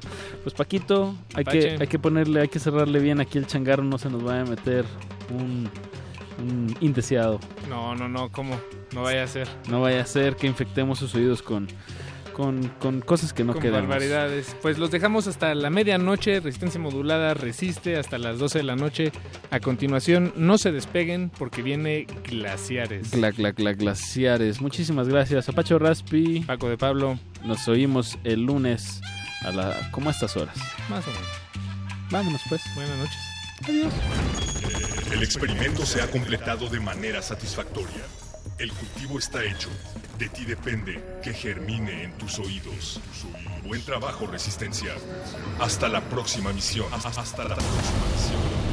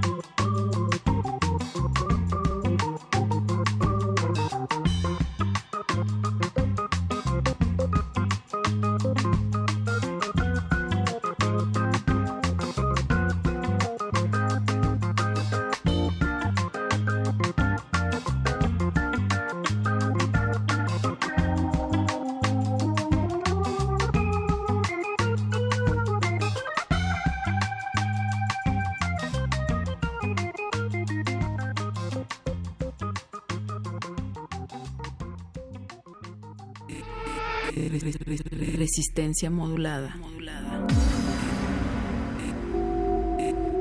Resistencia modulada. El rito comienza en el escenario. Los sonidos emergen, deambulan por el recinto, se cuelan en los oídos y estremecen los sentidos. Festival Intersección. los encuentros sonoros de Radio UNAM. Todos los viernes a las 21 horas en vivo desde la sala Julián Carrillo. Escúchalos a través del 96.1 de FM, www.radiounam.unam.mx o ven a Adolfo Prieto 133 Colonia del Valle, cerca del Metrobús Amores. La entrada es libre. Puedes contagiarte de influenza y contagiar a los demás en cualquier parte. Por eso, es importante vacunar a niños de 6 meses a 5 años, adultos mayores de 60 años, embarazadas, personal de salud y personas con enfermedades crónicas no controladas. La vacuna es segura y gratuita. Infórmate en www.gov.mx diagonal salud. Secretaría de Salud. Gobierno de la República. Este programa es público, ajeno a cualquier partido político. Queda prohibido el uso para fines distintos a los establecidos en el programa. Como los pulpos, los escritores son más sabrosos en su tinta. Una producción del Instituto de Energías Renovables de la UNAM. Lunes y miércoles al mediodía por el 96.1 FM. Radio UNAM. Bueno. David, acabo de ver tu estado de cuenta. Te fuiste a comer de fiesta, te gastaste una fortuna y ni siquiera me invitaste. Si te vienen a contar cositas malas de mí. Tu información personal, así como identificaciones, tarjetas y estados de cuenta son valiosos. Evita ser víctima de robo de identidad. Consulta las recomendaciones y denuncia cualquier caso en 01800 999 8080 o ingresa a gov.mx diagonal Conducef. Cuida tu información, es tuya. Yo no fui. Conducef, Secretaría de Hacienda y Crédito Público, Gobierno de la República. La radio resiste. Resistencia modulada. Resistencia modulada. Ya, ya, ya, ya sé que no aplauden. Gla- gla- glaciares. Seguramente has pensado alguna vez en soledad. ¿Cómo es que esto tiene que ver con esto? Esto, esto. Los misterios de la humanidad. Glaciares. Puentes musicales en la profundidad.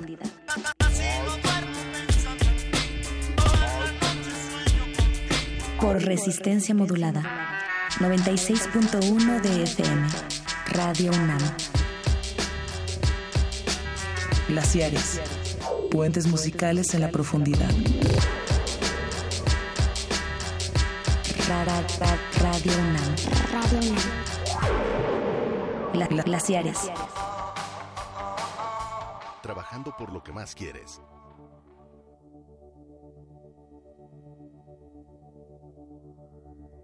Por ahora quisiera leerles uno de los más breves quizá, que,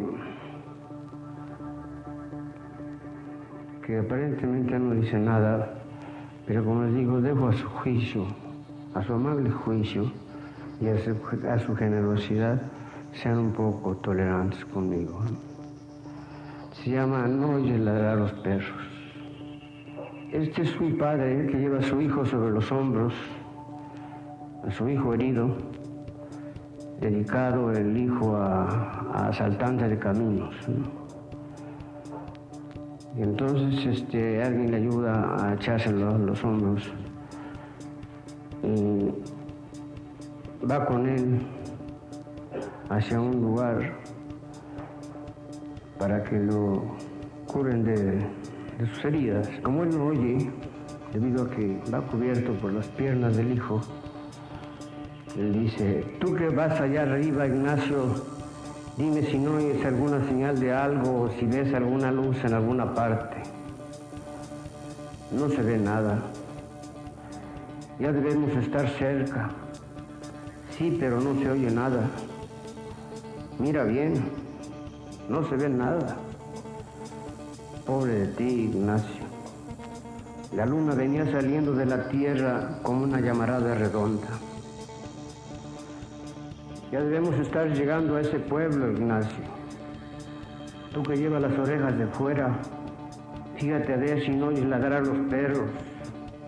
El viejo se fue reculando hasta encontrarse con el paredón y se recargó allí sin soltar la carga de sus hombros.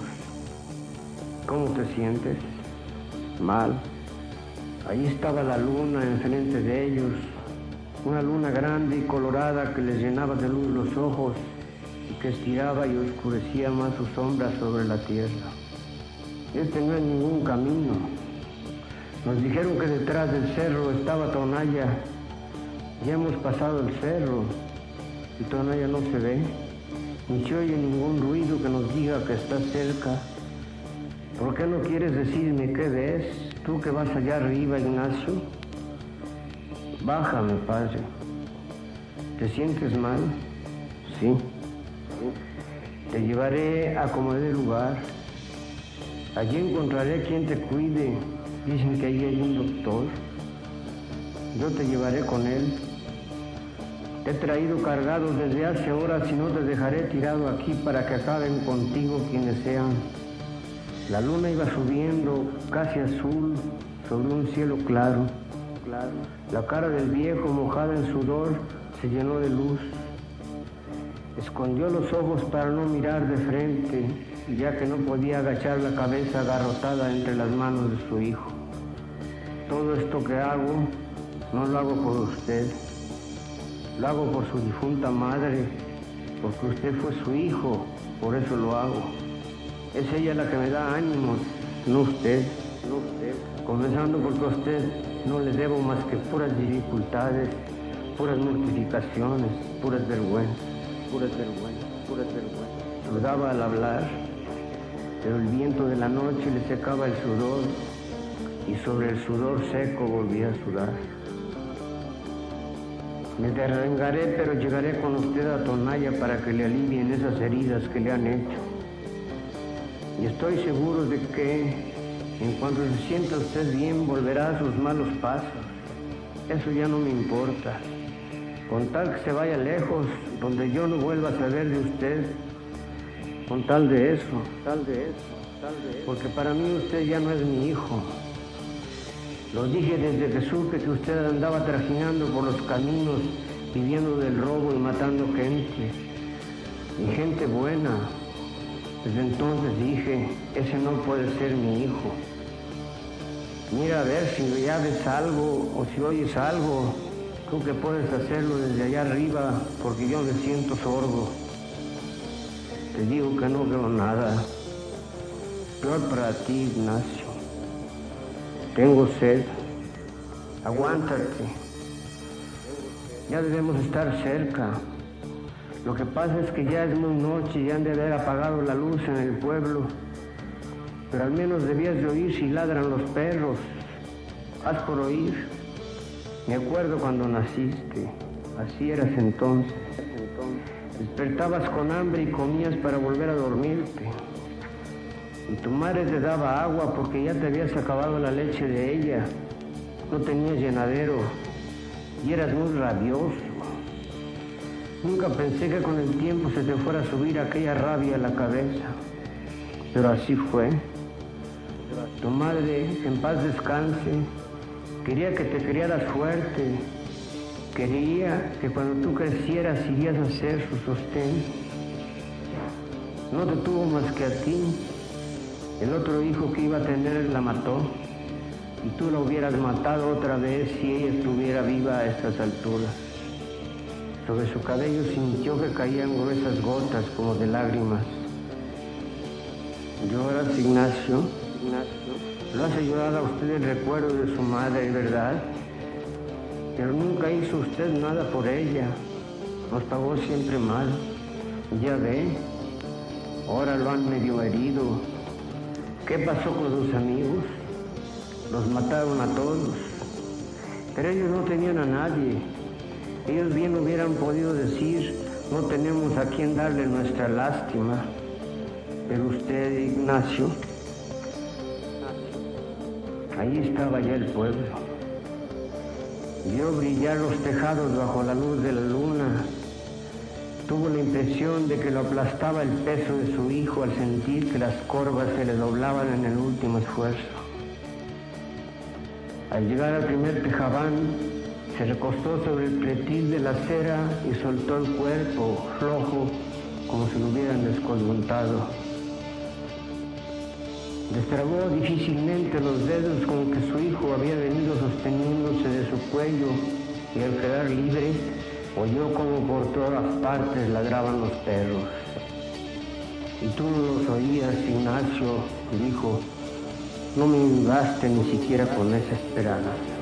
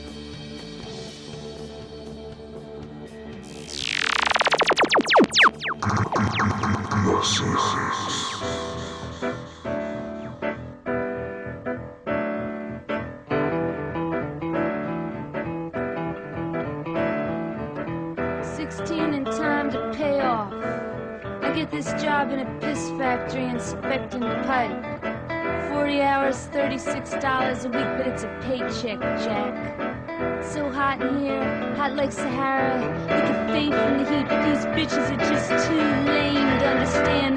Too goddamn grateful to get this job, to know they're getting screwed up the ass. All these women, they got no teeth, and gum or cranium, and the way they suck hot sausage with me, well, I wasn't saying too much neither. I was more a schoolgirl, hard-working asshole. I figured I was speedo motorcycle, I had to earn my dough, had to earn my dough. But no, you gotta, you gotta relate, babe.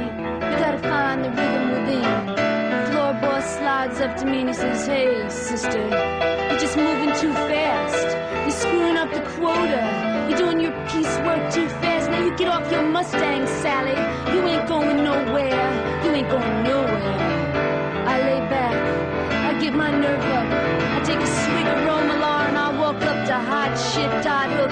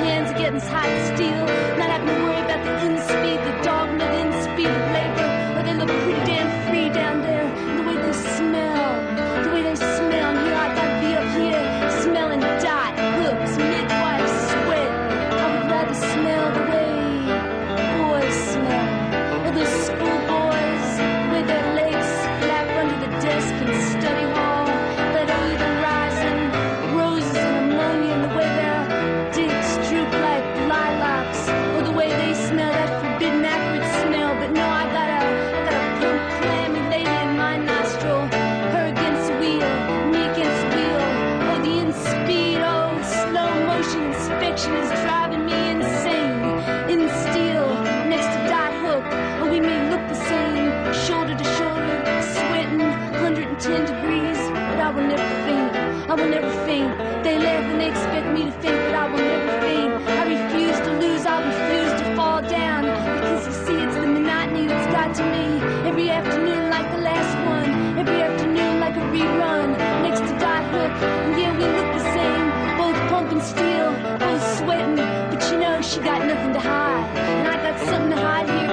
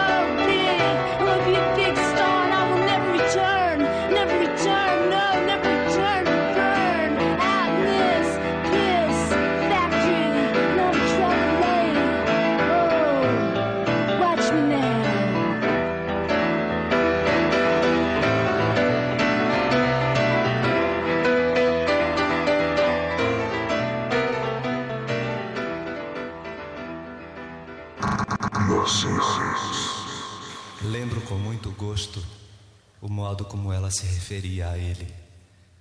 Pelo menos ela o fez uma vez e isso ficou marcado muito fundo, dizendo: Caetano, venha ver o preto que você gosta. Isso de dizer o preto, sorrindo ternamente como ela o fazia ou fez, tinha, teve, tem um sabor esquisito que intensificava o encanto da arte e da personalidade do moço no vídeo. Era como se se somasse àquilo que eu via e ouvia uma outra graça, ou como se a confirmação da realidade daquela pessoa, dando-se assim na forma de uma bênção, adensasse sua beleza. Eu sentia a alegria por Gil existir, por ele ser preto, por ele ser ele, e por minha mãe saudar tudo isso de forma tão direta e tão transcendente. Era evidentemente um grande acontecimento a aparição dessa pessoa. E minha mãe festejava comigo a descoberta.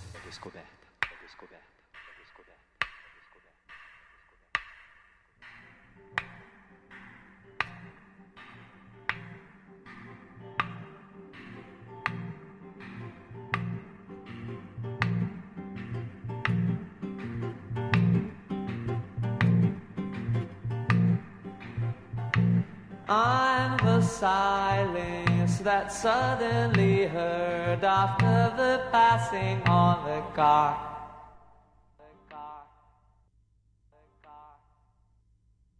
I'm the silence that suddenly heard after the passing of the car.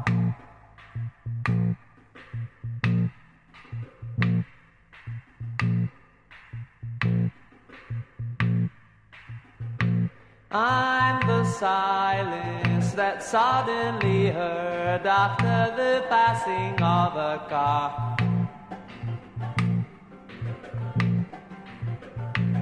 Spaces grow wide about me. Spaces grow wide about me.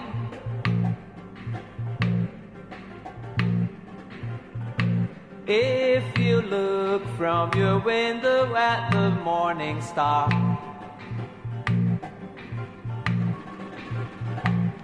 you won't see me, you won't see, you won't see me, you'll only see, you won't see me, you'll only, you won't see me, you'll only see, you won't see me, you'll only see that you can't see very far.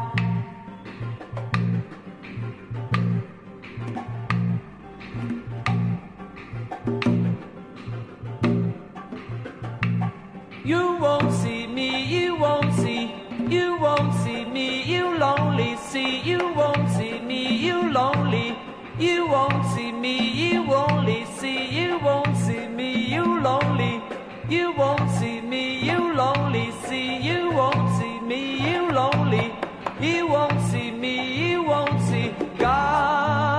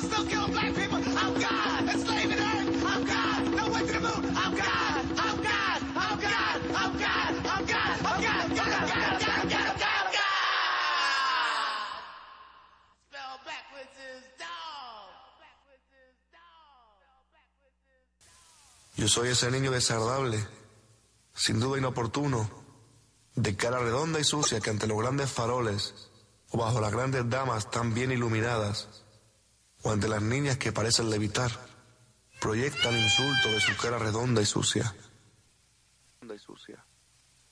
Yo soy ese airado y solo niño de siempre, que os lanza el insulto del airado niño de siempre y os advierte.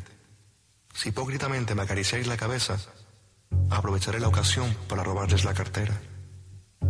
Yo soy ese niño de siempre, ante el panorama del inminente espanto, de la inminente lepra, del inminente piojo, del delito o del crimen inminentes. Yo soy ese niño repulsivo que improvisa una cama con cartones viejos y espera seguro que venga usted a hacerle compañía.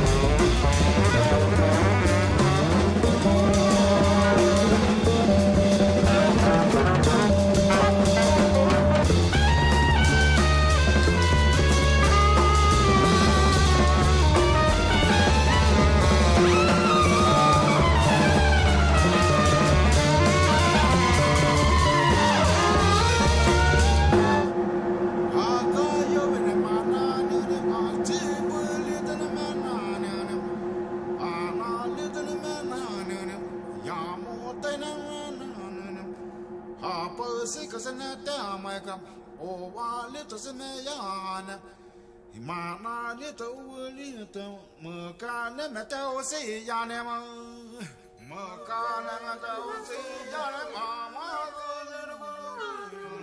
mo ka ne me ta o se ya ne ma tu tu ya bu ko ti no no ma tu tu ya bu ko ti no no ya tu nu to ka ne ye ke ne ana li ta ka ne ye ke ne wa o be ne me ko o wa o be ne ya mo la ko wa ai ku ti la ku tu tu ya ba ko ti na o tai na ma tu tu ya ba ko na tu ma ma ma li tu na tu tu tu ya ba ko na na ma na ta ka ne ya ga ne tu tu su ya ne ya ne ana le ta ka ne a te ka to mo ne pa ne a ka ma na ne ta ne a ka Hai 哪里来 na lele ne a teka mo, hai toh na lele ne 阿 teka mo, a ma na lele ne a teka mo, ma na lete le ne a teka mo, a pose ko se ne.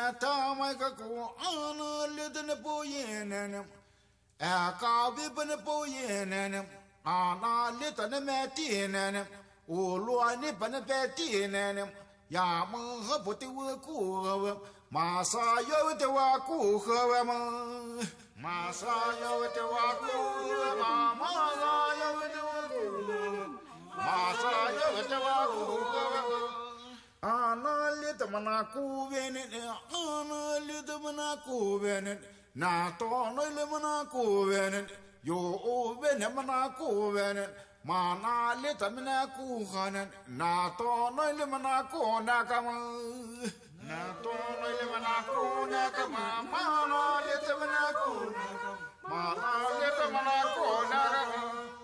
Tu hai tu wasa kele hai tu wasa kele. Ya tu no tu wale ya mana, mo wale tu wale ya mana. Awa yo wale ya mana, mo wale tu wale ya mana.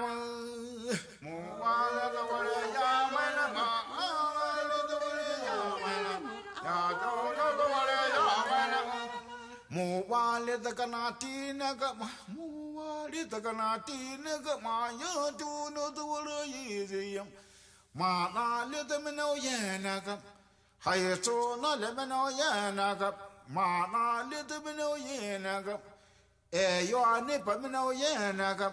tu tu bi pa me no ye na ka yo o ve ne me no ye na ka ma yo o ve ne me no ye na ka ma ma lo le te me no ye na ka ma lo le te me no ye na ya mo se ne ti ne ma ne ne ma ya mo se ne ti ne ma ne ne ne ne li ko te ne ma ne ma na li te ka na ko ma ne ma na li te ka ne ku ma ne よくまなかてなおかんよくまなかてなおかんてておさかてなまなてておさかてなまなねよくまなかてなまなねてておさかてなまなよくまなかてなまなね Wasu kulikele okutuk, wasu kulikele okutuk, mana lete mana vudur.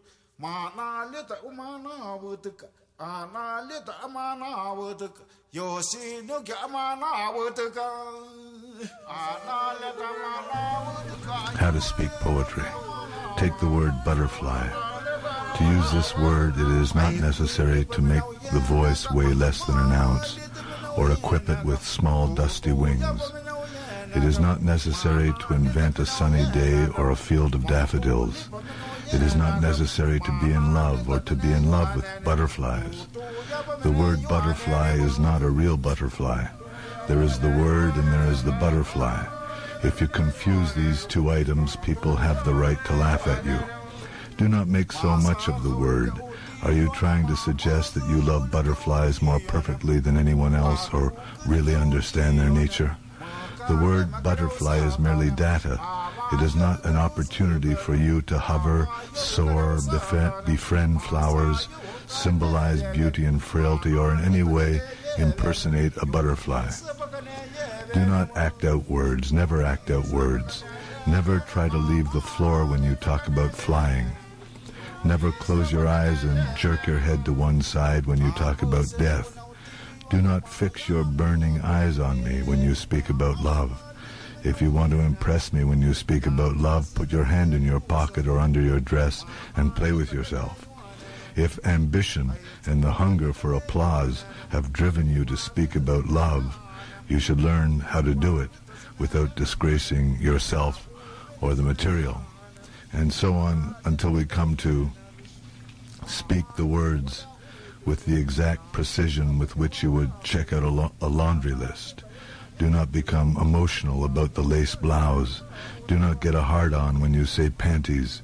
Do not get all shivery just because of the towel. The sheets should not provoke a dreamy expression about the eyes. There is no need to weep into the handkerchief. The socks are not there to remind you of strange and distant voyages. It is just your laundry. It is just your clothes. Don't peep through them. Just wear them. The poem is nothing but information. It is the constitution of the inner country. If you declaim it and blow it up with noble intentions, then you are no better than the politicians whom you despise. You are just someone waving a flag and making the cheapest appeal to a kind of emotional patriotism. Think of the words as science, not as art. They are a report. You are speaking before a meeting of the Explorers Club of the National Geographic Society. These people know all the risks of mountain climbing. They honor you by taking this for granted. If you rub your faces in it, uh, that is an insult to their hospitality. Tell them about the height of the mountain, the equipment you use. Be specific about the surfaces and the time it took to scale it. Do not work the audience for gasps and sighs. If you are worthy of gasps and sighs, it will not be from your appreciation of the event, but from theirs. It will be in the statistics and not the trembling of the voice or the cutting of the air with your hands. It will be in the data and the quiet organization of your presence. Avoid the flourish. Do not be afraid to be weak. Do not be ashamed to be tired. You look good when you're tired. You look like you could go on forever. Now come into my arms. You are the image of my beauty. Image of my beauty.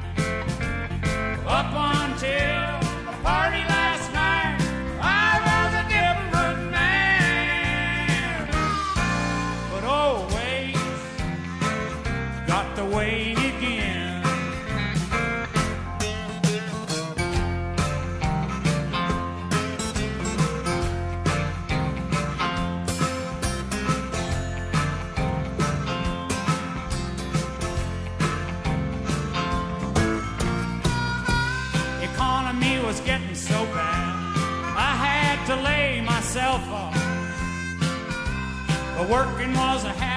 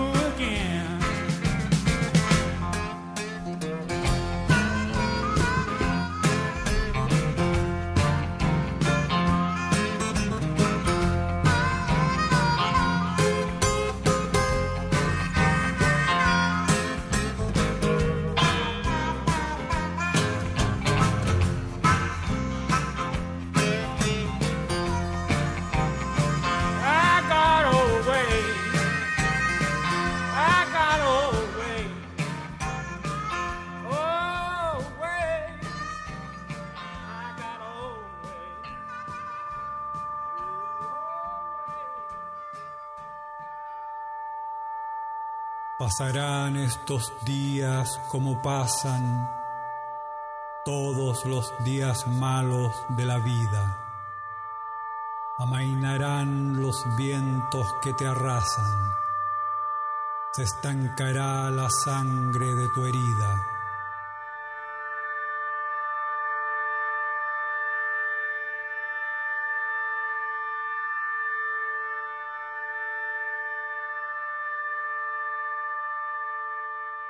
El al perdió será encontrado. El sol será sin mancha concebido y saldrá nuevamente en tu costado.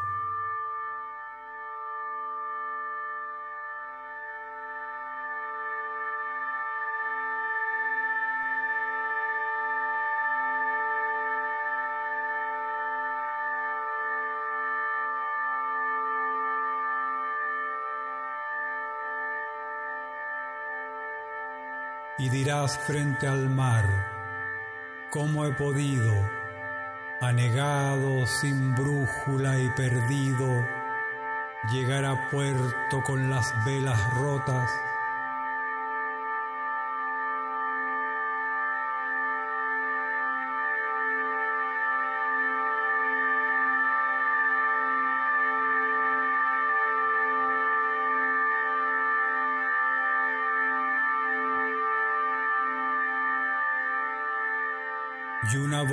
Te dirá que no lo sabes, el mismo viento que rompió tus naves es el que hace volar a las gaviotas.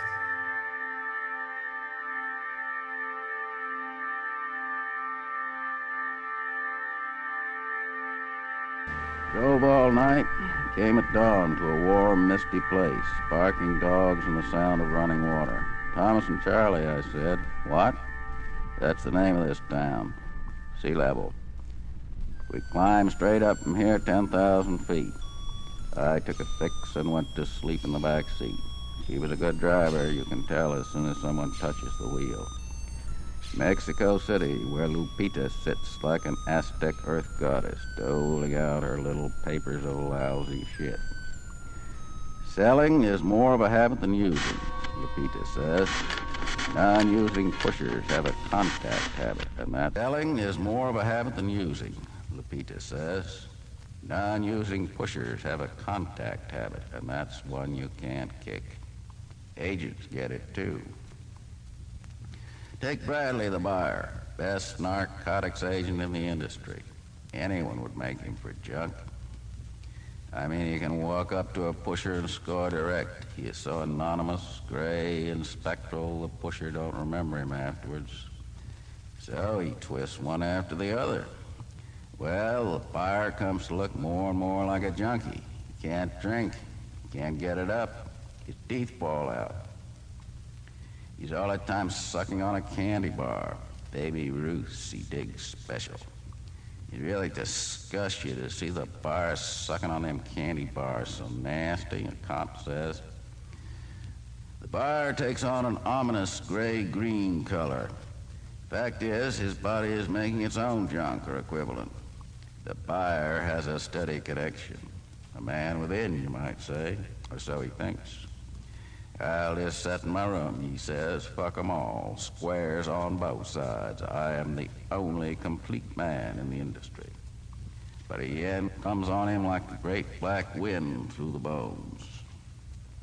So the buyer hunts up a young junkie and gives him a paper to make it. Oh, all right, the boy says. So what you want to make? I just want to rub up against you and get fixed. Ugh, well, all right, but why can't you just get physical like a human? Later, the boy is sitting in a Waldorf with two colleagues dunking pound cake.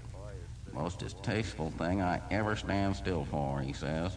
Some way, he make himself all soft like a blob of jelly and slimy so nasty. Then he gets wet all over like a green slime, so I guess he comes to some kind of awful... Lo encontrarás ahí, cualquier lugar. Te seguirá a ti, dentro del baño del bar. Te bajará el calzón calzón. Viejo lagartón. Mete su mano aquí. Mete su mano allá. No te podrás salir. No te podrás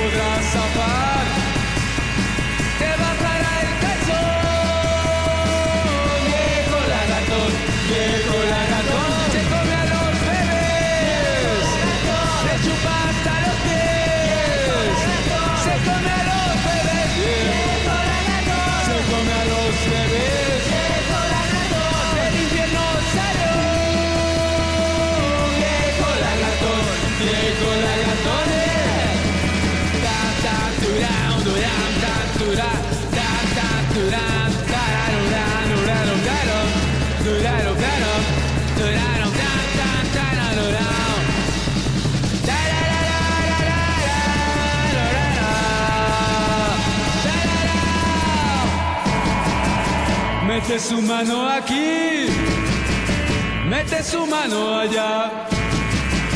No te podrás salir, no te podrás zafar. Te bajará el calzón, viejo lagartón.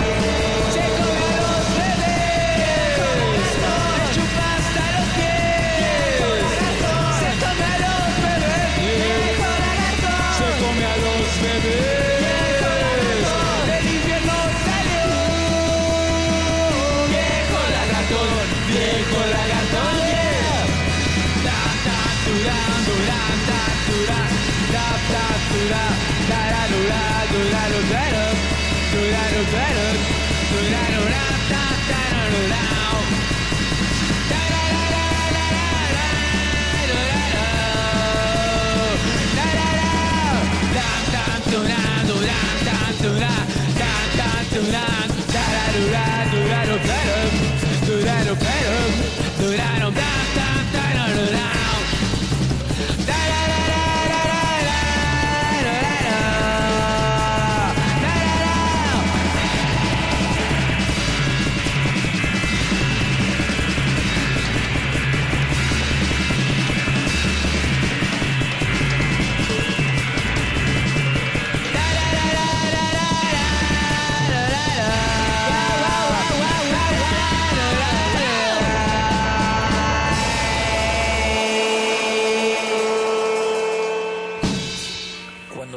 ganas de morirte, esconde la cabeza bajo la almohada y cuenta cuatro mil borregos. Quédate dos días sin comer y verás qué hermosa es la vida. Carne, frijoles, pan. Quédate sin mujer, verás. Cuando tengas ganas de morirte, no alborotes tanto, muérete y ya. Muérete y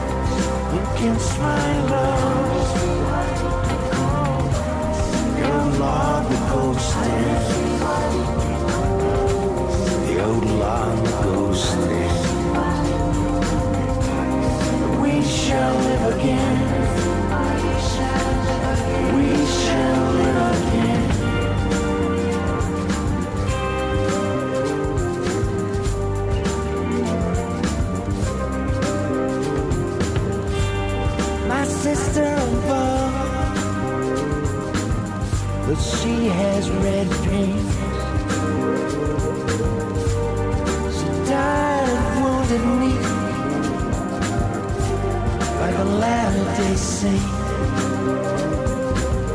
You got the big drum in the distance,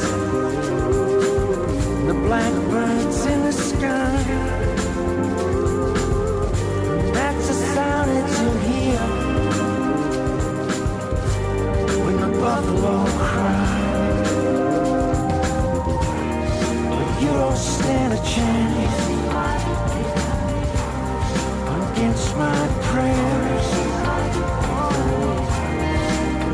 You don't stand a chance against my love. How long the ghost? How long the ghost? We shall live again. We shall live again. We shall